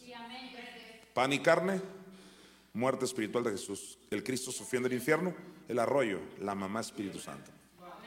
Esto es impresionante. Ahora, vamos a Mateo 17, 11. Algunos estarán preguntando, ¿será que realmente Elías vino a hacer toda esa restauración? Vamos a ver por palabras de Jesucristo. Nunca debes olvidarte de Mateo 17, 11. Jesús dijo, respondiendo Jesús, les dijo, a la verdad Elías viene primero. Quédate ahí. Elías viene primero que qué? Ya vimos en Malaquías 4 que Elías nos iba a ser enviado antes que qué? Que el gran que viniera el gran día temible de Jehová, que es la gran tribulación. Ya estamos en el tiempo antes de la gran tribulación. Por lo tanto, Elías ya está aquí. Pero ¿cómo lo íbamos a saber? Porque él vino a restaurar qué cosas? los padecimientos del Cristo en el infierno y la mamá Espíritu Santo. Los padres, como ya lo vimos en Malaquías 4. Dice, respondiendo Jesús les dijo, a la verdad Elías viene primero y mira, y restaurará todas las cosas. Jesús, Jesús hizo una diferencia entre Juan Bautista, que también tenía el espíritu Elías, y la restauración de todas las cosas que se iban a dar hasta el final de los tiempos. Si tú lees todo el pasaje, pudieras enredarte que no, pues ahí venía hablando de Juan Bautista. No, Jesús hizo la diferencia entre las dos manifestaciones de Elías. Elías en Juan Bautista y luego dice, a la verdad, Elías viene. Ese viene es porque no era el que estaba ahí viene, o sea, otra manifestación de Elías. Y la prueba contundente es que Juan Bautista jamás lo viste restaurando ni una senda. Así que Jesús está profetizando a qué iba a venir Elías. Pregunta de examen, ¿a qué iba a venir Elías? A restaurar todas las cosas. La pregunta es, ¿qué cosas? Vamos a Hechos 3:21, ahí te dice, ¿qué cosas? En este tema no hay razón para enredarse. Se enreda el que quiere. Porque alguien dirá, bueno, es que Elías vino a restaurar, no sé, mis finanzas. Y yo, yo creo en todas esas restauraciones, claro que sí. Pero ni una restauración se va a dar si antes Elías no restaura que Cristo padeció el infierno. Cuando Jesús dice, Elías iba a venir a restaurar todas las cosas. Vamos a ver a qué cosas. Mira, a quien de cierto es necesario que el cielo reciba, hasta los tiempos de la restauración de todas las cosas, de que habló Dios por boca de sus santos profetas que han sido desde tiempos antiguos. Así que aquí ya te califica qué cosas iban a ser restauradas. Tú dices, ¿qué cosas? Y ahí dice, las que habló Dios por boca de sus santos profetas. Pero hasta este punto, los que no conocen Biblia dicen, pues ¿qué dirían los profetas? Porque eso es lo que vino a restaurar Elías. Ah, pues ¿qué dirían los profetas? Es ahí donde te vas al 18. Sígueme paso por paso. Dice el 18.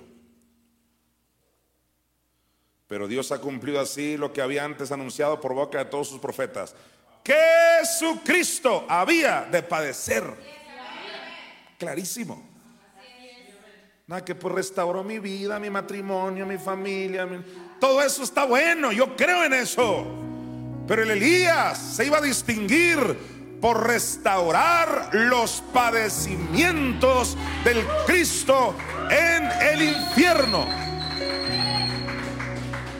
Si no se te habla de eso, no tienes al Elías enfrente de ti. Hay algunos que creyeron que el, el gran William Branham, William Branham, aparece en los libros de avivamientos, los generales de Dios, él, aparece como uno de los grandes. Pues él llegó a decir, William Branham, que él era el Elías y su gente decía, él es el Elías. Pero ¿sabes por qué decían que él era el Elías? Porque Dios lo usaba mucho en los dones espirituales. Palabra de conocimiento tremenda, sanidades. Él nomás sentía la mano, que sentía un calor aquí, señal de que todos iban a sanar en esa reunión. Así literal, donde no sentía algo en la mano, no, ni me, ni me acerco, nadie va a sanar, decía. Porque un ángel se le apareció y le dijo, cuando sientas eso en tu mano, órale. Cosas espectaculares. Y yo lo admiro, créeme que yo leo de William Branham, digo, wow. Pero eso no le hace el Elías. Aquí no dice que Elías iba a venir a que saliera un calor en el codo, en nada. Tenía que restaurar todas las cosas que dijeron los profetas en cuanto a los padecimientos del Cristo. Yo, sé que algún incrédulo va a decir, por eso los padecimientos en la cruz. Hey, es un atrevimiento muy grande decir eso. Porque dice lo que dijeron los profetas en cuanto a sus padecimientos. Cuando te vas a los padecimientos del Cristo en los profetas, nunca hablaron de la cruz. No obstante, fue cierto que murió en la cruz, pero todos los profetas invariablemente hablaron del Cristo sufriendo el infierno. Apóstol, y qué casualidad que, ¿por qué hasta ahora? ¿Por qué no se había oído de eso? Por los terafines, demonios ocultando estas revelaciones. Vamos ahora a Primero Reyes 17, 9. Estamos hablando de Elías. Levántate, se le dijo a Elías. Y también en este tiempo se le va a decir, levántate.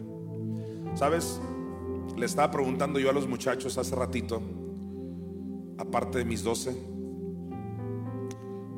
¿qué fue lo que yo oí? Porque yo oí la voz de Elías hace unos ocho meses, yo no sé cuánto, año ya, no sé, más, no sé.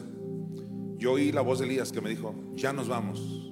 Pero es que no recuerdo si me dijo, prepárate porque ya nos vamos. Algunos de mis 70, recuérdenme las palabras exactas. E, e, el caso es que ya nos vamos. Oí su voz que me dijo así, ya nos vamos. O alístate, ya es hora. Algo así. Yo sé que algunos van a, van a escribir ahí su, depende de la versión de la Biblia. Es que lo dije, pero el punto es que oí una voz de alguien que me dice, ya vámonos. Alguien diría, ¿a poco Elías te va a llevar? Pues yo digo que sí, porque si Elías vino, ¿qué crees? Se va a volver a ir. Y se va a volver a ir con el que está operando. Ahora, ¿cómo lo sé? La palabra corazón en la Biblia alude a la investidura de los últimos tiempos, porque el corazón dice que de él iba a manar la vida, de él mana la vida. ¿Qué es la vida? La mamá Espíritu Santo.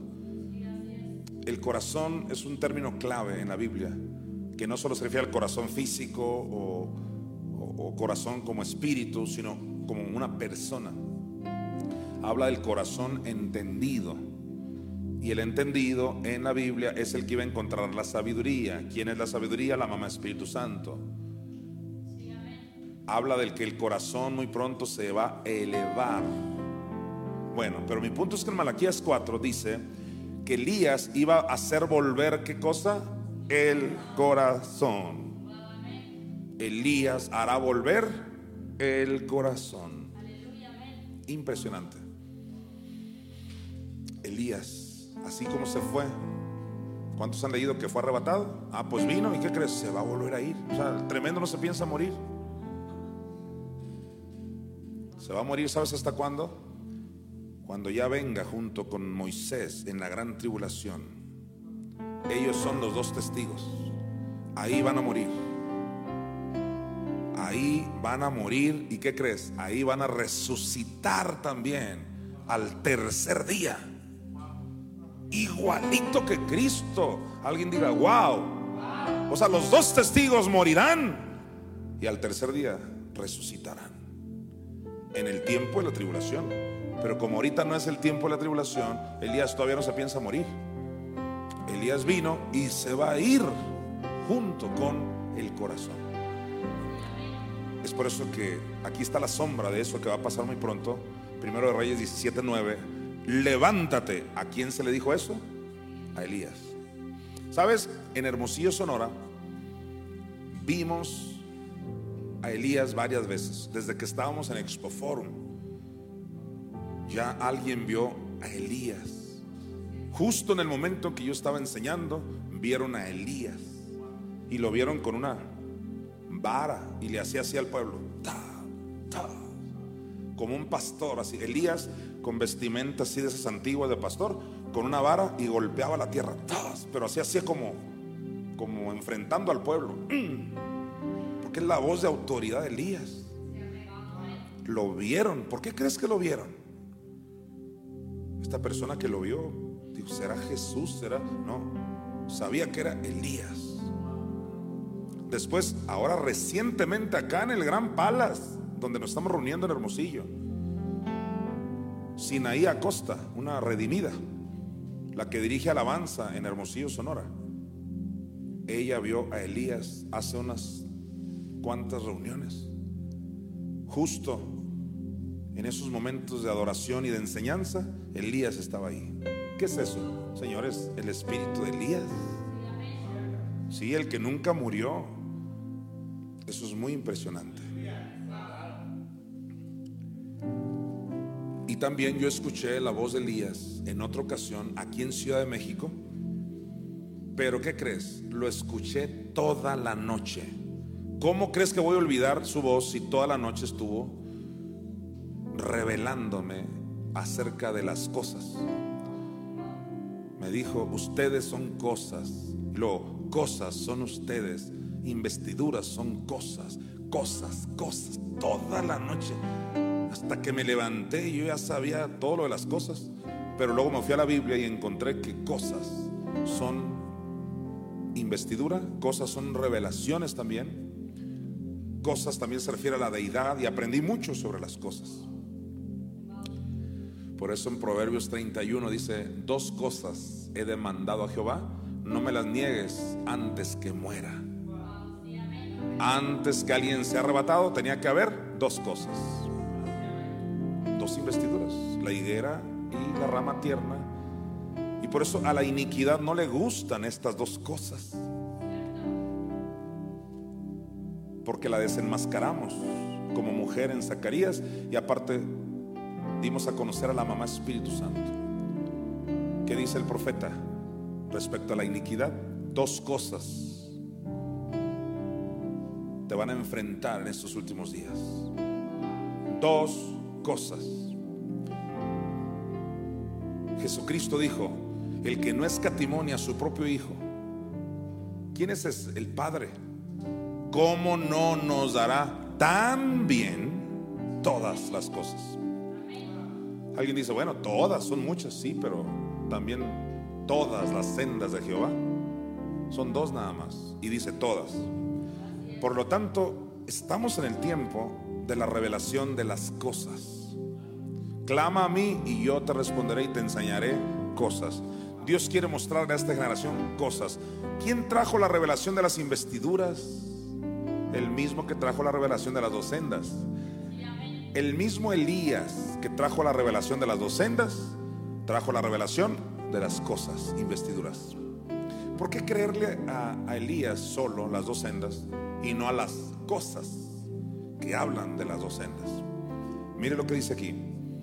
Levántate, se le dijo a Elías, vete a Zarepta de Sidón y mora allí. He aquí yo he dado orden allí a una mujer viuda que te sustente. Ahora, esa mujer viuda, quiero que veas en Mateo 9:15 para que tú sepas quién es. Mateo 9:15. Me acuerdo que mi hija, la apóstol Carey, me decía, papi, ¿por qué no hablas de eso? Y la verdad que he hablado muy poco de eso, pero hoy me tomaré un minuto ya casi cierro. Mire lo que dice aquí. Jesús les dijo, ¿acaso pueden los que están de bodas tener luto entre tanto que el esposo, o sea, Cristo, está con ellos? Pero vendrán días, mira, toma nota de esto, vendrán días cuando el esposo les será quitado. Entonces ya llegaron esos días donde la iglesia ya no tiene al esposo Jesús. ¿Dónde está Jesús? Está en el cielo. En ese sentido, está muerto. Ahora nadie se asuste. Digo, se asustan los que desconocen mis temas. Hay más de seis muertes en la Biblia. Muerte física, muerte espiritual y así. Pero muerte también es separación. Simplemente el Cristo no está pues con la iglesia. Está en el cielo. Entonces la, iglesia en ese sentido quedó viuda. Porque el esposo le fue quitado. Escucha, la iglesia es la viuda que sustenta el ministerio de Elías. Volvamos a leer Primero de Reyes 17:9. Recibe esto, querido remanente. Levántate, vete a Zarepta de Sidón y mora allí, le dijeron a Elías, he aquí yo he dado orden allí a una mujer viuda que te sustente. Dios ha ordenado al remanente, a los militares, a que sustenten el ministerio de Elías. ¿Sabes? Eso ya está sucediendo. Ellos están encargando de que esto siga adelante. Y si tú eres un militar, aquí dice, he dado orden. Y ese es el método que Dios está usando. ¿Usted cree que me va a patrocinar no sé quién? No, Dios va a levantar. Claro, a los gentiles cuando llegue su momento y ya casi se acerca, ya lo estamos viendo, pero por el momento Dios ha dado orden a una viuda. En una ocasión me dijo una profeta, yo creo que la viuda somos los 70, me dijo. Porque como se le dio una orden, ¿y quiénes son los únicos que reciben órdenes? Los militares. Le dije, pues está interesante la revelación. Porque no cualquiera recibe órdenes. Algunos ni siquiera creen en diezmos y ofrendas. ¿Cuál militar? Y hablar de ser un 70, no, es alguien que ya sabe investidura. Entonces, te estoy regalando estos versículos porque estoy hablando de Elías. No obstante, tú ya sabías de Elías, pero vienen estas grandes revelaciones que el Espíritu Santo las va a vivificar en todo tu ser. Quiero que vayas a eh, Primero Reyes 13, 14 y luego nos vamos a ir al 16. Mira esta revelación. Y yendo tras el varón de Dios, le halló sentado debajo de una encina. Y le dijo, ¿eres tú el varón de Dios que vino de Judá? Él dijo, yo soy. Estás en Primero de Reyes, ¿te dije?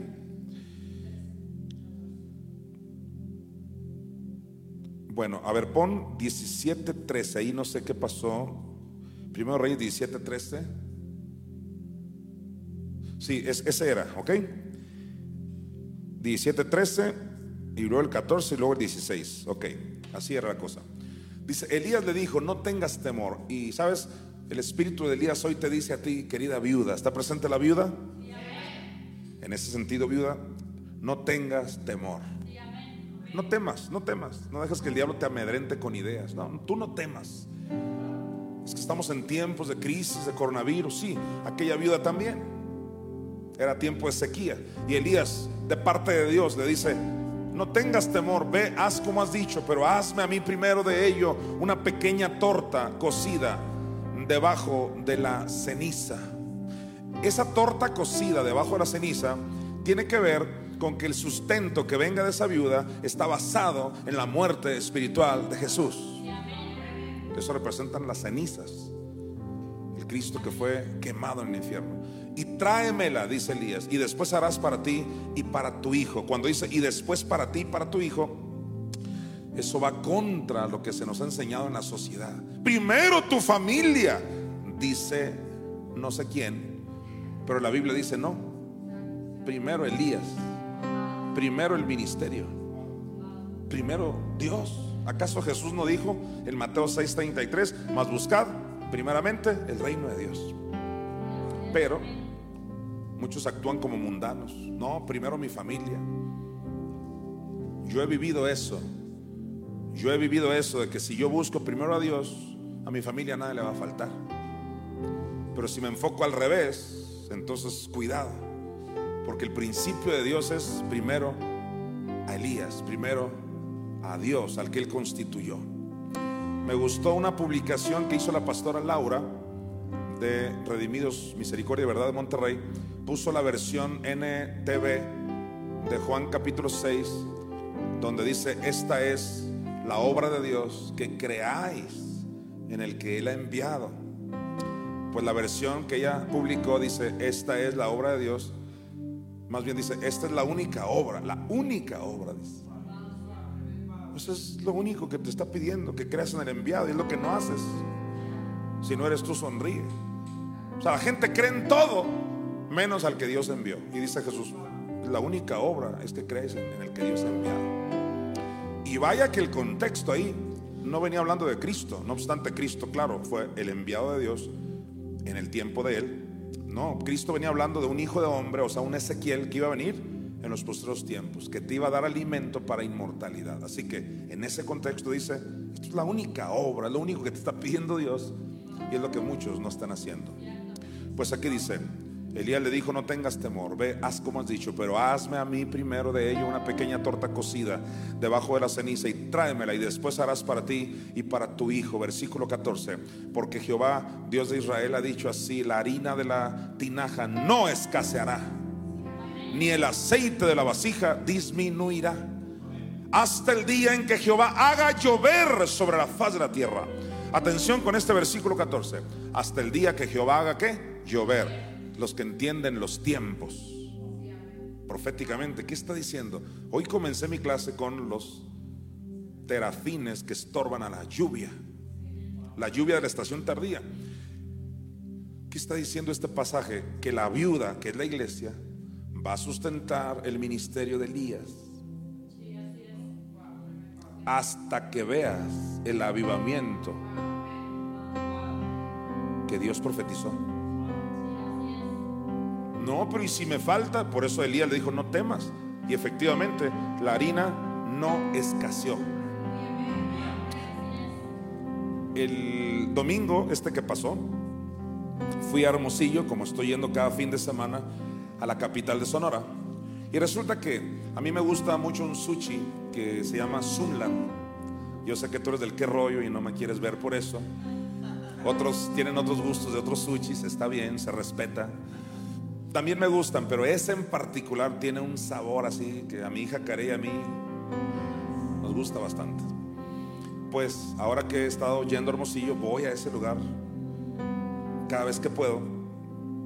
Entonces, en esta ocasión fui con mis 12 externos que tengo allá y la pasamos muy bien, comimos ese sushi muy bien.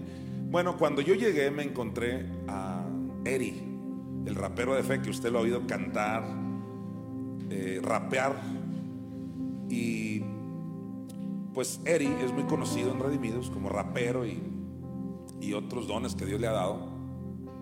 Total que me lo encontré en ese sushi, a él y a su esposa y a su niña. Pues yo llegué con las personas que yo iba, lo único que hice fue saludarlo y pues ya, el clásico, provecho, con permiso, me fui a mi mesa, igual el bendiciones pastor, listo. Ya me fui yo a mi mesa con la gente que yo llevaba comimos bien rico y al final, a la hora de pagar la cuenta, nada más me llegaron 180 pesos. Y hasta dije yo, se equivocó, eran, serán 1800. ¿Cómo 180? Oiga, qué barato, le dije de broma, ¿no? Me dice la señora, no, es que ya lo pagó el muchacho que estaba allá. O sea, el único que había, porque éramos los únicos que estábamos en el sushi, era Eri. Entonces, wow, pues todos nos, gozamos y no, pues que gracias, Eri. Y todos felices y wow, admirados, porque no cualquiera te paga la cuenta hoy en día. En estos últimos tiempos, ¿no? Entonces, Eri, bueno, pues wow, nos, nos gozamos y, en fin. Total, hoy me acordé yo de ese gran beneficio que nos dio y le mandé un WhatsApp a Eri y le dije, ¿sabes qué? Muchas gracias por eso que hiciste. Recibe recompensa, no cualquiera lo hace. Y bueno, le di unas palabras sinceras de agradecimiento. Cabe aclarar que me cobraron 180 porque eso es lo que pedimos después. El clásico postre ahí, ¿no? Pues, ¿qué crees que me dice Eri? Me dice, al siguiente día recibí el triple de dinero de lo que pagué en esa cuenta. O sea, y gloria a Dios. Y el propio Eri está convencido, sin que yo haya tenido que darle una clase de mira, siembra en el ministerio de Elías. No, no, no. De él salió, esto es voluntario. O sea, tres veces la cantidad exacta de lo que había dado. Y bueno, él en sus palabras me expresó cómo está convencido de que esto funciona, de que realmente está en el lugar correcto.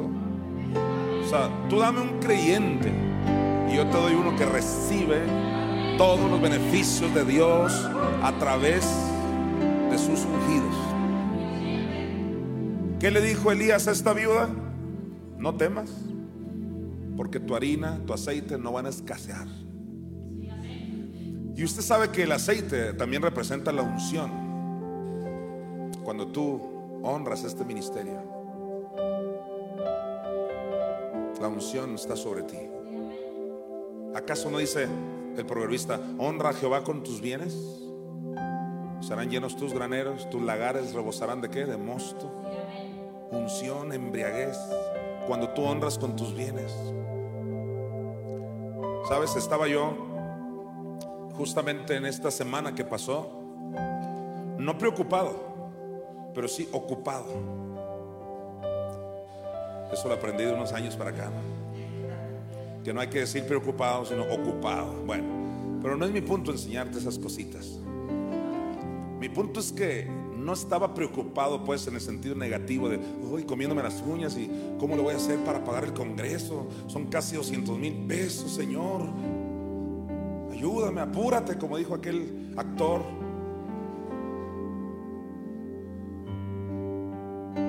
Los pagos, ahora que estoy yendo Hermosillo, el Sheraton, que el propio nombre ya no es que es caro, Sheraton. Ya nomás dice Sheraton, dices, efectivamente. Nomás, con mirarlo ya te están cobrando. O sea, estás hablando de cantidades altas. Y cada sabadito lindo. Y el domingo allá en Gran Palas, ahí le hacen una buena segunda también. Hay que pagar buen sonido. Porque el que tenemos, pues sí suena, pero no tan bien. Aparte que no puede uno andar ahí a hacerla de tecladista y de ingeniero ahí. ¿Cómo? Entonces no se trataba de sonidos donde no se oiga para atrás. O sea, no, se trata de que en un avivamiento tiene que haber finanzas. Para que eso suene bien, para que impacte. Para que, como la fe es por el oír, pues que la gente oiga bien las alabanzas. Total, honestamente, yo estaba, Señor, yo ya me metí en esto y tú dijiste que me apoyarías. Y tú dijiste, y tú dijiste. ¿Por qué? Porque fue de repente así. En otras palabras, mi carne y el diablo me decían, ¿para qué abres México, hombre? Es más, cierra Hermosillo, puro internet, tranquilo, hombre, no te aboraces. Y todas las mentiras del diablo.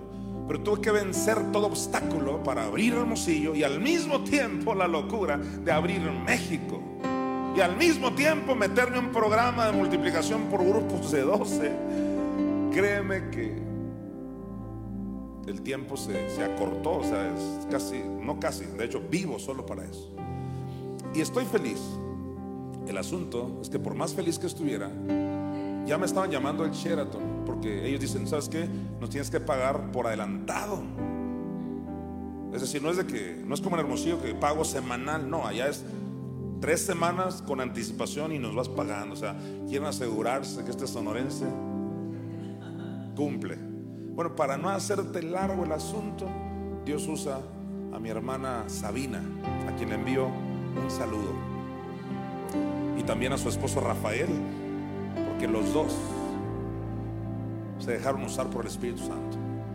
Ahora, ¿por qué los menciono? Yo sé que alguien está pensando, ¿y por qué menciona nombres? Pues eso pregúntaselo a Jesús.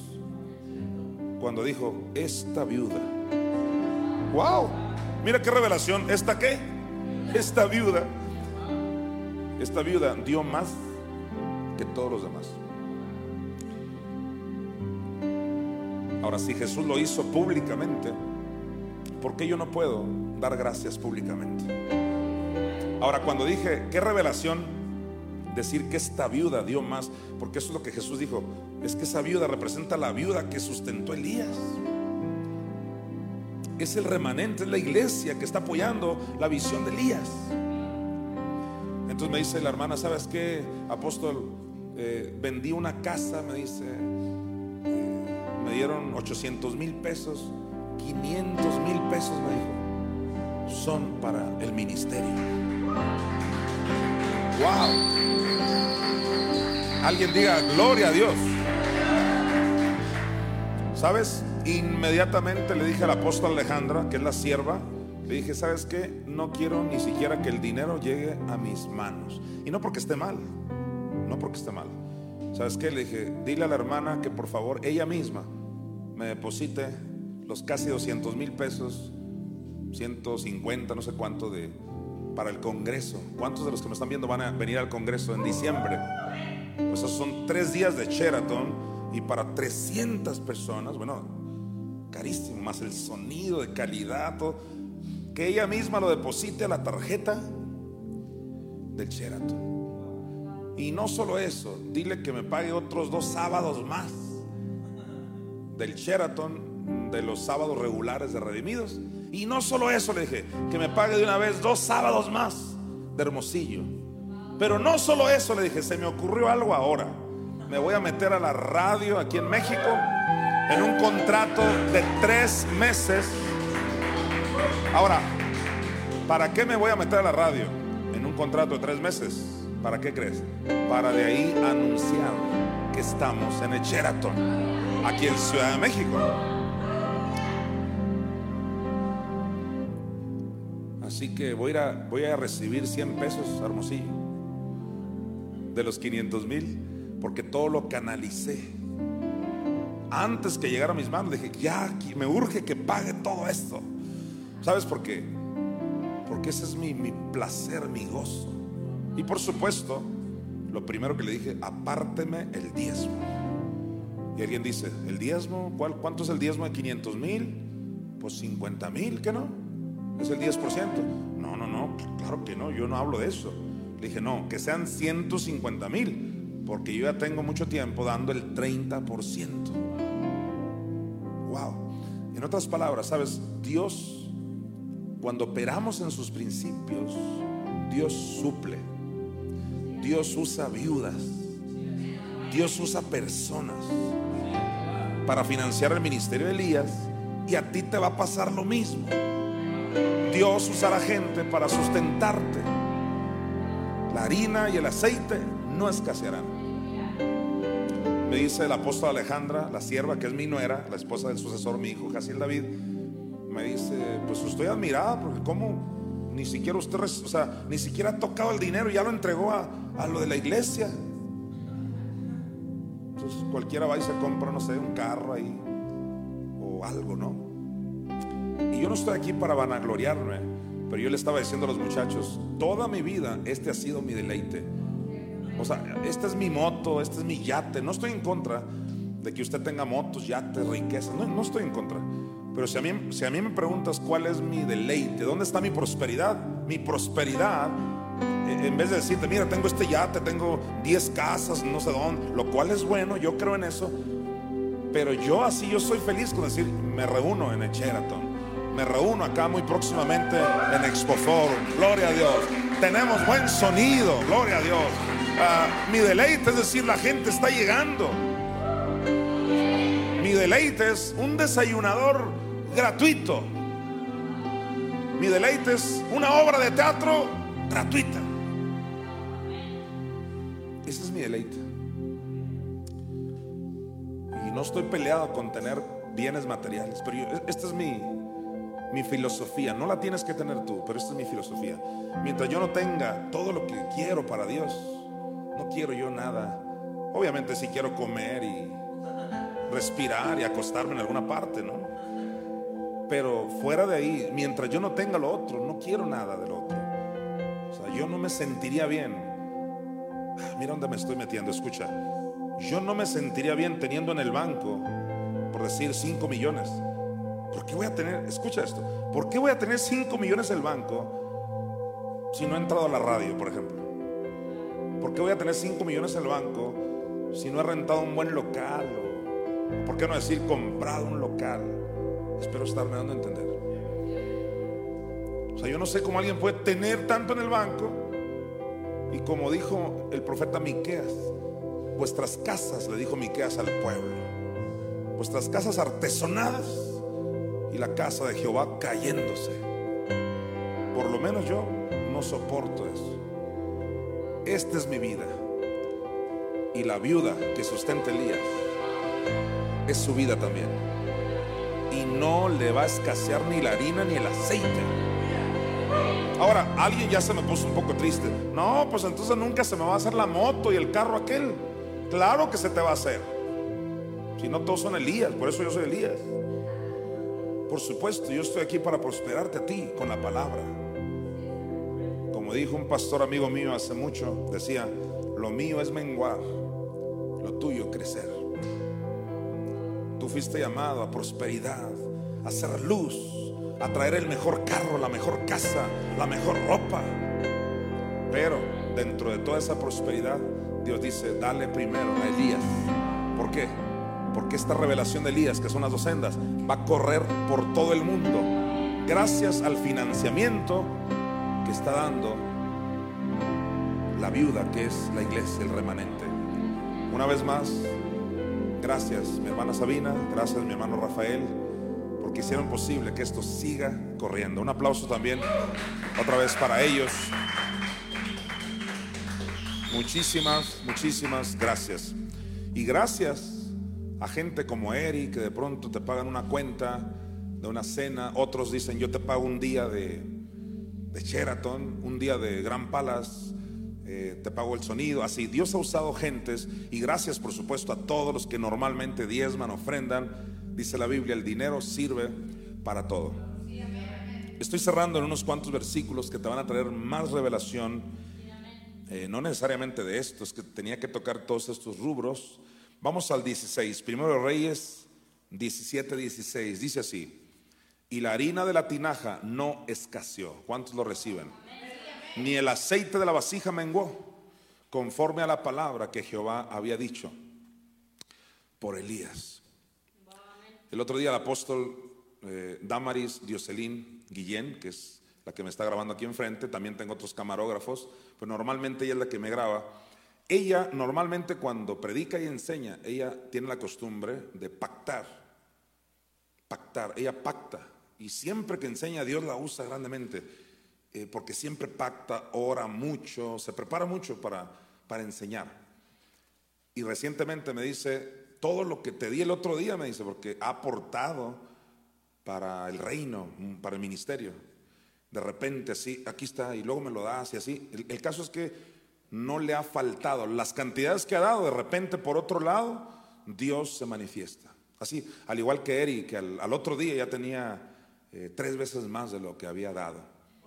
En el caso del apóstol Dioselín es literal, lo que te di, ya lo tengo otra vez. Eso suena como el aceite y la harina no han menguado. ¿Sabes eso? Yo lo he vivido una y otra vez. Tengo más de 20 años en esta vida de ministerio, viendo la mano de Dios. De que no falta y no falta, y cuando parece que va a faltar, no falta, y Dios es así. Dios, yo declaro, te va a sorprender en esta semana. Lo creo con todo mi corazón. Dije que Dios te va a sorprender.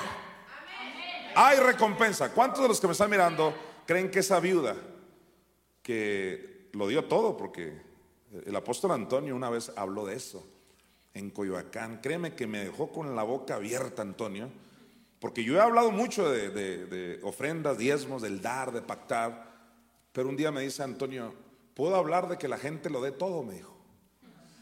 Y yo le dije, Antonio, de por sí nos critican tanto. Me dice Antonio, pues es que yo, yo encuentro aquí, dice en la Biblia, que la viuda dio todo lo que tenía. Y le digo, pero ¿cómo crees que la gente va a dar todo? Pues la gente necesita también dónde dormir, dónde comer. Ah, no, dice Antonio. Yo me refiero a que en un culto, en una reunión, la gente puede dar todo lo que lleve. Total que cuando vi la Biblia, a mí me lo enseñas con la Biblia, yo digo, yo me rindo, yo doblo rodilla ante la Biblia. Como dijo Han Hanegraaff cuando fue a Hermosillo, dijo, si ustedes me lo demuestran con la Biblia, yo doblo rodilla, dice, ante la palabra de Dios. Pues le demostramos que había mamá Espíritu Santo y nunca dobló la rodilla. Ese fue nada más un dicho. En el caso mío, yo tuve que doblar rodilla ante lo que el apóstol Antonio estaba diciendo. O sea, yo estaba leyendo y la viuda lo dio todo. ¿Por qué crees que Jesús la exaltó? Dice, esta viuda dio todo lo que tenía y hasta dijo su sustento. ¿Cuántos creen que esa viuda fue prosperada? ¿Cuántos de los que me están mirando creen eso? Pues la Biblia no registra que saliendo de ahí le aparecieron tantos millones, pero que la Biblia no lo diga, pues la Biblia no se contradice. Proverbios dice, el alma generosa será prosperada. Eso va a pasar contigo, querido remanente generoso. Pues así lo dice, y la harina de la tinaja no escaseó, ni el aceite de la vasija menguó, conforme a la palabra que Jehová había dicho por Elías. Date cuenta, no es cualquier palabra la que hace que no te falte nunca, sino volvemos a lo de Zacarías 10, 1 y 2, y Primero de Reyes, donde dice Elías, por mi palabra va a llover. Así también aquí, por la palabra de Elías, la harina y el aceite nunca van a escasear en tu vida. El Señor es tu pastor, nada te faltará. ¿Sabías que cuando el Salmo 23 dice que nada te faltará, viene en el contexto de las dos sendas? Me guiará por sendas. O sea, la palabra de Elías. Vamos a primero de Reyes 17 22. Aquí te traigo otra sorpresa maravillosa. ¿Cuántos creen que Jesús nos hizo perfectos en nuestro espíritu? ¿Cuántos creen que estamos ya en el tiempo de la restauración del alma? Y que se avecina con el sucesor la restauración del cuerpo. Bien, cuando tú entiendes eso, lee aquí respecto a Elías, porque estamos hablando de Elías, dice, y Jehová oyó la voz de quién? De Elías y el alma del niño volvió a él y revivió. Ese niño representa la visión, la iglesia redimidos. Ahora, no es la primera vez que yo entiendo que la palabra niño tiene esa connotación. Hace muchos años en un congreso de redimidos yo les hablé cuando dice la Biblia, y el niño crecía y lo apliqué a la visión que Dios me ha dado. El niño son ustedes, la iglesia redimidos. Sabes, en una ocasión yo vi a un pastor en un sueño que tuve cargar a un niño y de pronto se rindió porque iba cargando el niño pero subiendo una montaña muy alta. Y yo venía atrás de ese pastor en el sueño. ¿Qué crees? Se cansó, se rindió y me entregó al niño. Y yo seguí, yo agarré al niño y seguí subiendo. Y ahí se acabó el sueño. Y el Espíritu me reveló, el niño son las revelaciones y son aquellos que reciben esas revelaciones. Es decir, que a ese pastor y a otros ya se les había dado el niño, pero no lo pudieron cargar. Es muy pesado eso, o sea, no creas que es fácil no creas que sales en, TikTok y decir, tengo más Espíritu Santo. Uy, un beso, un abrazo. No. No, la mayoría, hereje, blasfemo, te pudrirás en el infierno. No, pues cualquiera suelta al niño. Entonces, por algo Dios a mí me dio el niño, porque por más que me dicen hereje y hijo de todo menos hijo de Dios, yo no suelto al niño. Entonces, diga conmigo, el niño es la visión. Pues mira esto, mira esto. Dice, y Jehová oyó la voz de Elías y el alma del niño volvió a él y revivió. Yo estoy tratando con el alma del niño. Y tu alma va a revivir. Porque el alma hasta el momento está separada de Dios. El alma no nació de nuevo. Estamos en la revelación del tiempo de la restauración del alma. El alma está a punto de salvarse, como lo dice Santiago 1. 21. Entonces diga conmigo, Elías, viene a tratar con el alma. Mira Ruth 4:4 y luego te vas al 6. Sígueme en estos últimos cinco minutitos, está tremendo. Ruth 4:4 y luego te vas al 6. Dice, y yo decidí hacértelo saber y decirte que la compres en presencia de los que están aquí sentados y de los ancianos de mi pueblo. Mira lo que sigue. Si tú quieres redimir, detente ahí. ¿Quién está hablando ahí? Vos, con B labial. La mejor conocida como B grande. B labial. La B grande, vos. O-O-Z, vos.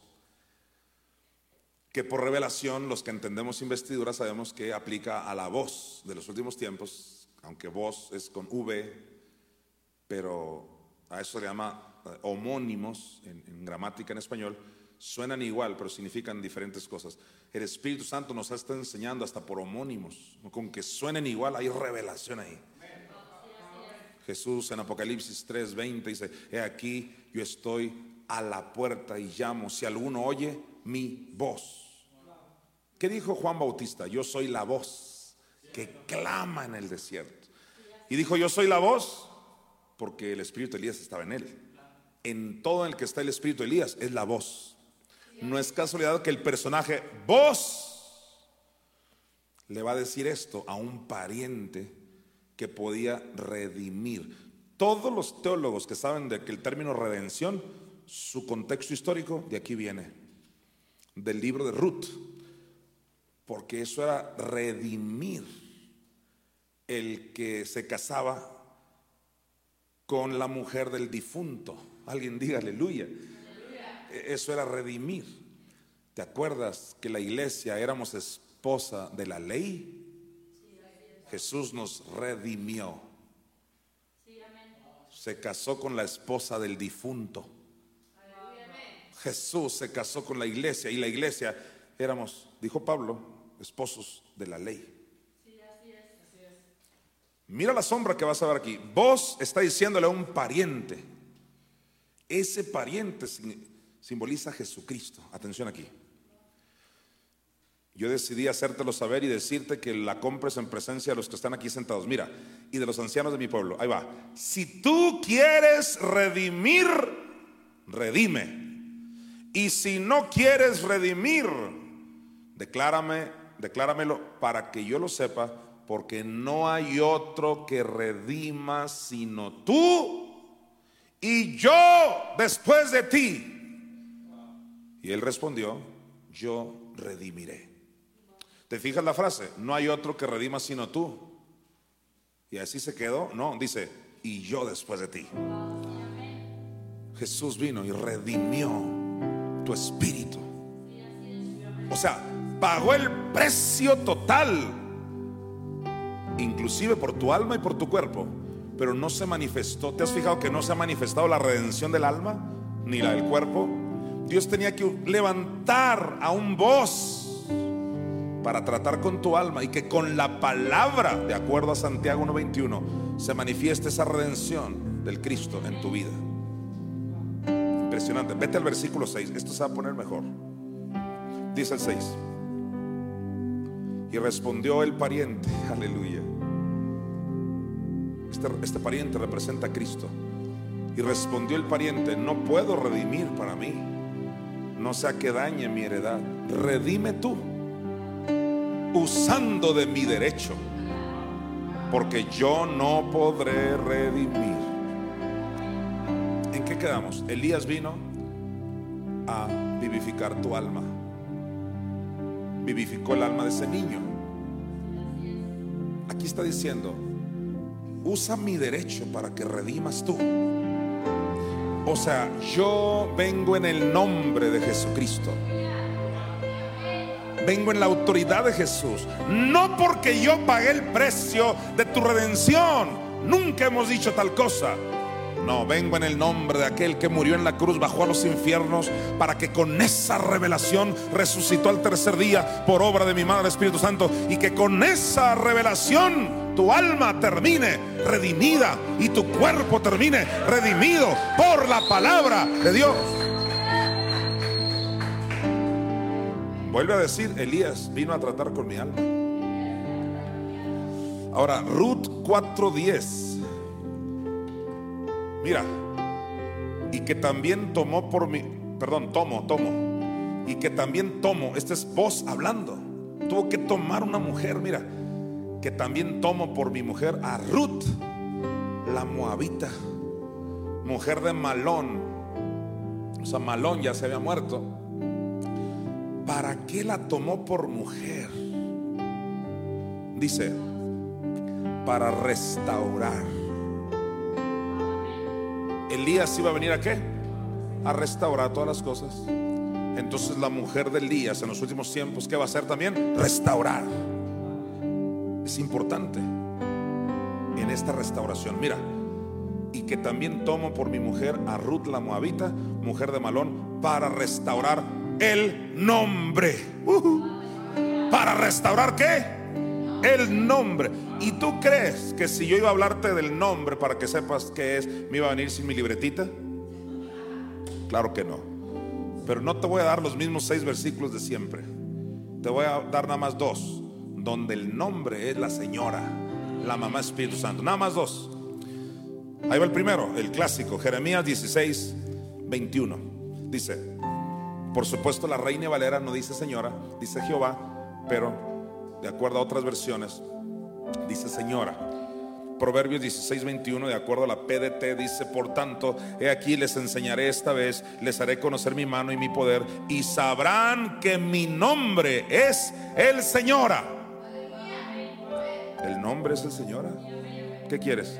Miren Lamentaciones 3:55. De acuerdo a esta versión PDT, dice, Señora, te llamo por tu nombre desde el fondo de la fosa. Entonces, ¿quién está clamando desde el fondo de la fosa? Cristo. Es un salmo mesiánico. ¿Y a quién le está clamando? Al nombre. ¿Y cuál es el nombre? La señora. Clarísimo.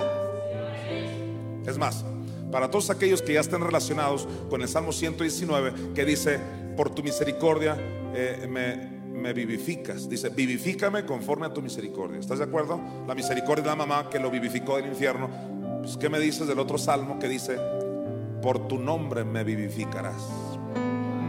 El nombre es la misericordia, el nombre es la mamá Espíritu Santo. Ok, entendiendo eso, alguien diga aleluya. Entendiendo eso, vete a Ruth 4, ¿qué? 10. Mira Ruth 4, 10. Uh, aleluya. Y dice vos, que también tomo por mi mujer a Ruth, la moabita, mujer de Malón para restaurar el nombre. Pero dice, para restaurar el nombre del difunto. Oiga, ¿quién es el difunto? Jesús. ¿A quién alude el difunto? ¿En qué quedamos? La iglesia está viuda. ¿En qué sentido? Que el esposo ya se fue. El propio Jesús dijo, vendrán días donde el esposo les será quitado. En ese sentido, la iglesia está viuda. Pero el esposo nos dejó la revelación del nombre. Jesús dice, les hablaré de tu nombre y les volveré a hablar de tu nombre. ¿Cuál es el nombre de Jesús? Jesús, Jesús mismo, no. El nombre significa la autoridad, el poder, o sea, la mamá Espíritu Santo que lo rodeaba. La investidura de Cristo es el nombre. Mi esposa y yo restauraremos el nombre del difunto. Ya lo estamos haciendo. Alguien dirá, bueno, ¿y dónde vimos que Elías tenía una esposa? Bueno, yo lo veo cuando Elías, cuando, cuando Elías se estaba elevando, porque fue arrebatado, Eliseo dijo, Padre mío, Padre mío. ¿Por qué no, no nomás dijo, Padre mío? No, dijo, Padre mío, Padre mío, por revelación. Al igual que Cristo dijo, Dios mío, Dios mío. ¿Por qué? Se refirió, aunque mi padre y mi madre me dejaran.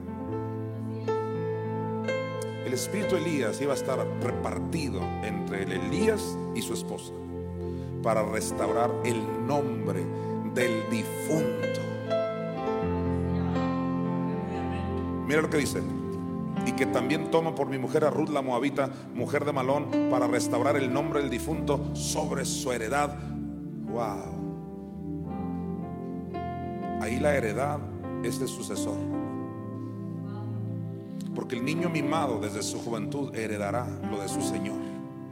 Dice Proverbios, el que hereda este nombre, esta revelación, es el sucesor. Hay tanto que hablar, pero ya voy a cerrar. Dice, para restaurar el nombre del difunto sobre su heredad, para que el nombre del muerto, ¿quién es el nombre del muerto? La mamá Espíritu Santo. ¿Quién es el muerto? Jesús. ¿En qué sentido muerto? Que está en el cielo. Para que el nombre del muerto no se borre de entre sus hermanos. Y la puerta de su lugar, vosotros sois testigos hoy. Dios me ha puesto para que esta revelación de la mamá nunca se borre. Versículos del 14 al 15. ¿Quieres ver algo aún más poderoso? Mira esto. Y las mujeres decían a Noemí. Ahora, ¿quién es Noemí? Pues la encargada, la tutora, por así decirlo, porque no era la mamá. Es más, era la suegra, pero pues ya se había muerto el marido eh, de, de Ruth, con la que se casó vos. ¿Y quién es vos? Un restaurador del nombre. Pues mira, dice que las mujeres decían a Noemí, loado sea Jehová que hizo que no te faltase hoy pariente, cuyo nombre será celebrado en Israel. El nombre de vos será celebrado en Israel. ¿Cuál es el nombre de vos? La revelación de la mamá Espíritu Santo será celebrada y ya se está celebrando en ese tiempo. Versículo 15 dice, el cual este voz, mira, será restaurador de tu alma. Al igual que Elías vivificó el alma del niño, ahora viene vos y lo declaran restaurador del alma. Wow. El cual será restaurador de tu alma y sustentará tu vejez pues tu nuera que te ama lo ha dado a luz y ella es de más valor para ti que siete hijos. Dice que este restaurador del alma va a sustentar tu vejez. Por eso dice la Biblia en los Salmos, aún en la vejez estarán vigorosos y verdes. Porque esta revelación a través del voz de los últimos tiempos, a través del Elías de los últimos tiempos, del Moisés de los últimos tiempos, que hoy ni siquiera lo mencioné porque no hay tiempo, hará que en tu vejez, alguien dice, o sea que me voy a poner viejito. No, lo que está diciendo es que aún en la vejez estarán vigorosos y verdes. ¿Qué es eso? Que en lo que el mundo le llama vejez, tú vas a estar rejuvenecido. Por esta palabra que restaura tu alma y tu cuerpo. Vamos a Romanos 8:23 porque ya casi oigo a alguien decir, pero a ver, no entiendo cómo Cristo, que no Él nos redimió ya todo, bueno, déjame demostrarte que Pablo dijo lo siguiente, atención aquí, y no solo ella, dijo Pablo, sino que también nosotros mismos, que tenemos las primicias del Espíritu, nosotros también gemimos dentro de nosotros mismos, esperando la adopción, la redención de qué? De nuestro cuerpo. ¿Qué dijo Pablo que esperábamos?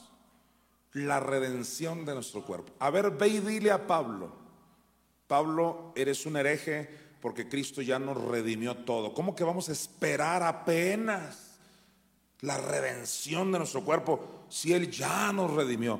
Jamás vas a, poder confrontar a Pablo, porque Pablo estaba seguro de lo que yo estoy seguro también. Que aunque Cristo ya pagó el precio, entiéndelo ya. Que Él haya pagado el precio no significa que ya se manifestó tu redención ni en tu alma ni en tu cuerpo en tu espíritu ya. Hoy estoy aquí para tratar con tu alma. Pronto me voy para que el sucesor trate con tu cuerpo. ¿Cómo? ¿Con qué? ¿Imponiendo manos? No necesariamente. Con la palabra de Elías. No va a llover sino por mi palabra, dijo Elías. No te va a escasear ni la harina ni el aceite, dice, por mi palabra. ¡Wow! ¿Y cuál es la palabra de Elías? Las dos sendas entonces esperamos la redención de nuestro cuerpo. Primero de Reyes 17, 23. Mira qué bonito lo que vas a oír aquí. Tomando luego Elías al niño. ¿Está presente el niño? ¿Está presente por acá el niño? ¿Quién es el niño? El remanente, la iglesia. Dice, tomando luego Elías al niño, lo trajo del aposento a la casa y lo dio a su madre. Elías entregó a la iglesia a la mamá. Cuando tú ves aquí a un Elías agarrando al niño, ¿a quién se lo entregó? A su madre. ¿Qué está haciendo tu servidor? Agarrando a la iglesia, que es el niño. Y dice, mamá, yo le digo, mamá, aquí está. Estos son, estos son tus hijos. Así como Jesús. Así como Jesús dice que Él vino para llevar muchos hijos a la gloria. Así Elías agarra al niño y dice, mamá, aquí está. Qué cosa tan bella. ¿Acaso eso no concuerda? Cuando ves un Elías, un Elías llevando al niño a la mamá, ¿acaso eso no concuerda con Malaquías 4? Él volverá el corazón de los hijos hacia los padres. Levanta tus manos y canta conmigo. Espíritu Santo,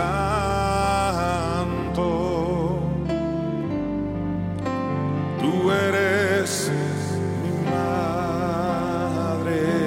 Todos eleven su voz conmigo y digan, tú eres mi madre. Tú eres mi madre. ¿Cómo se llama? Espíritu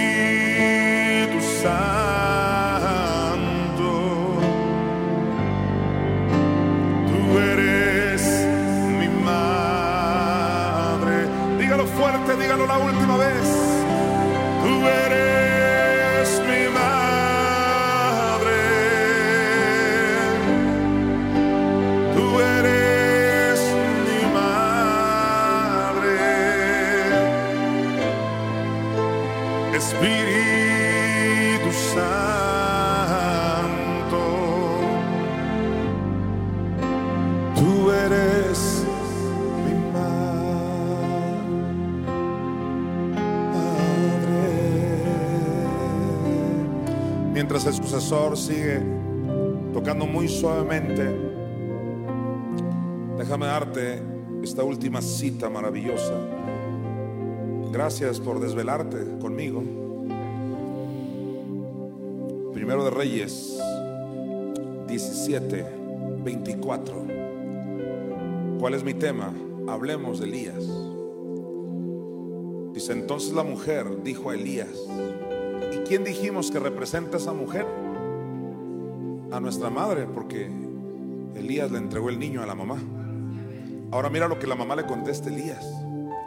Entonces la mujer dijo a Elías, ahora conozco que tú eres varón de Dios. Sabes, es la mamá la que declara que Elías es varón de Dios. Ahora conozco que tú eres varón de Dios y que la palabra de Jehová es verdad en tu boca. La mamá Espíritu Santo es la que declara, lo que tú hablas es la verdad. Ella da testimonio de que lo que habla este ministerio es la verdad. ¿Y cuál es la verdad?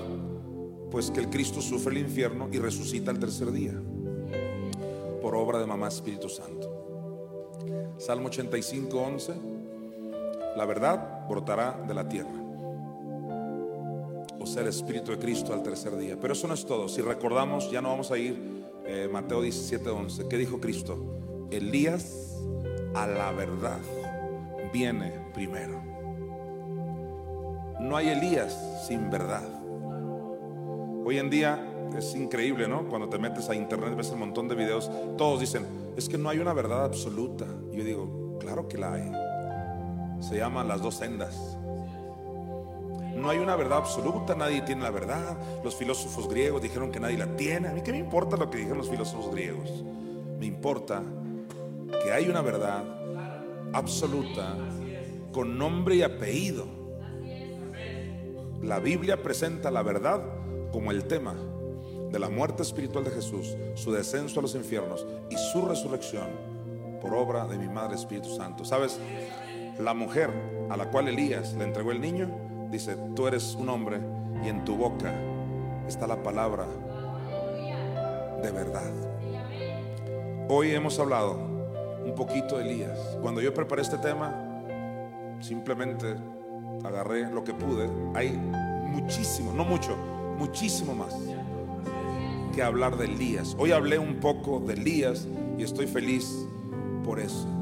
Sabes, tener esta revelación cambia el rumbo de tu vida, de tu ministerio, es un parteaguas para ti. Es simplemente de vida o muerte. Gracia y paz a todos ustedes. Redimidos presentó Iglesia por Internet. Si deseas abrir tu casa para que se enseñe la palabra de Dios, comunícate con nosotros. Declaramos bendición manifiesta para ti y tu familia. Gracia y paz a todos ustedes.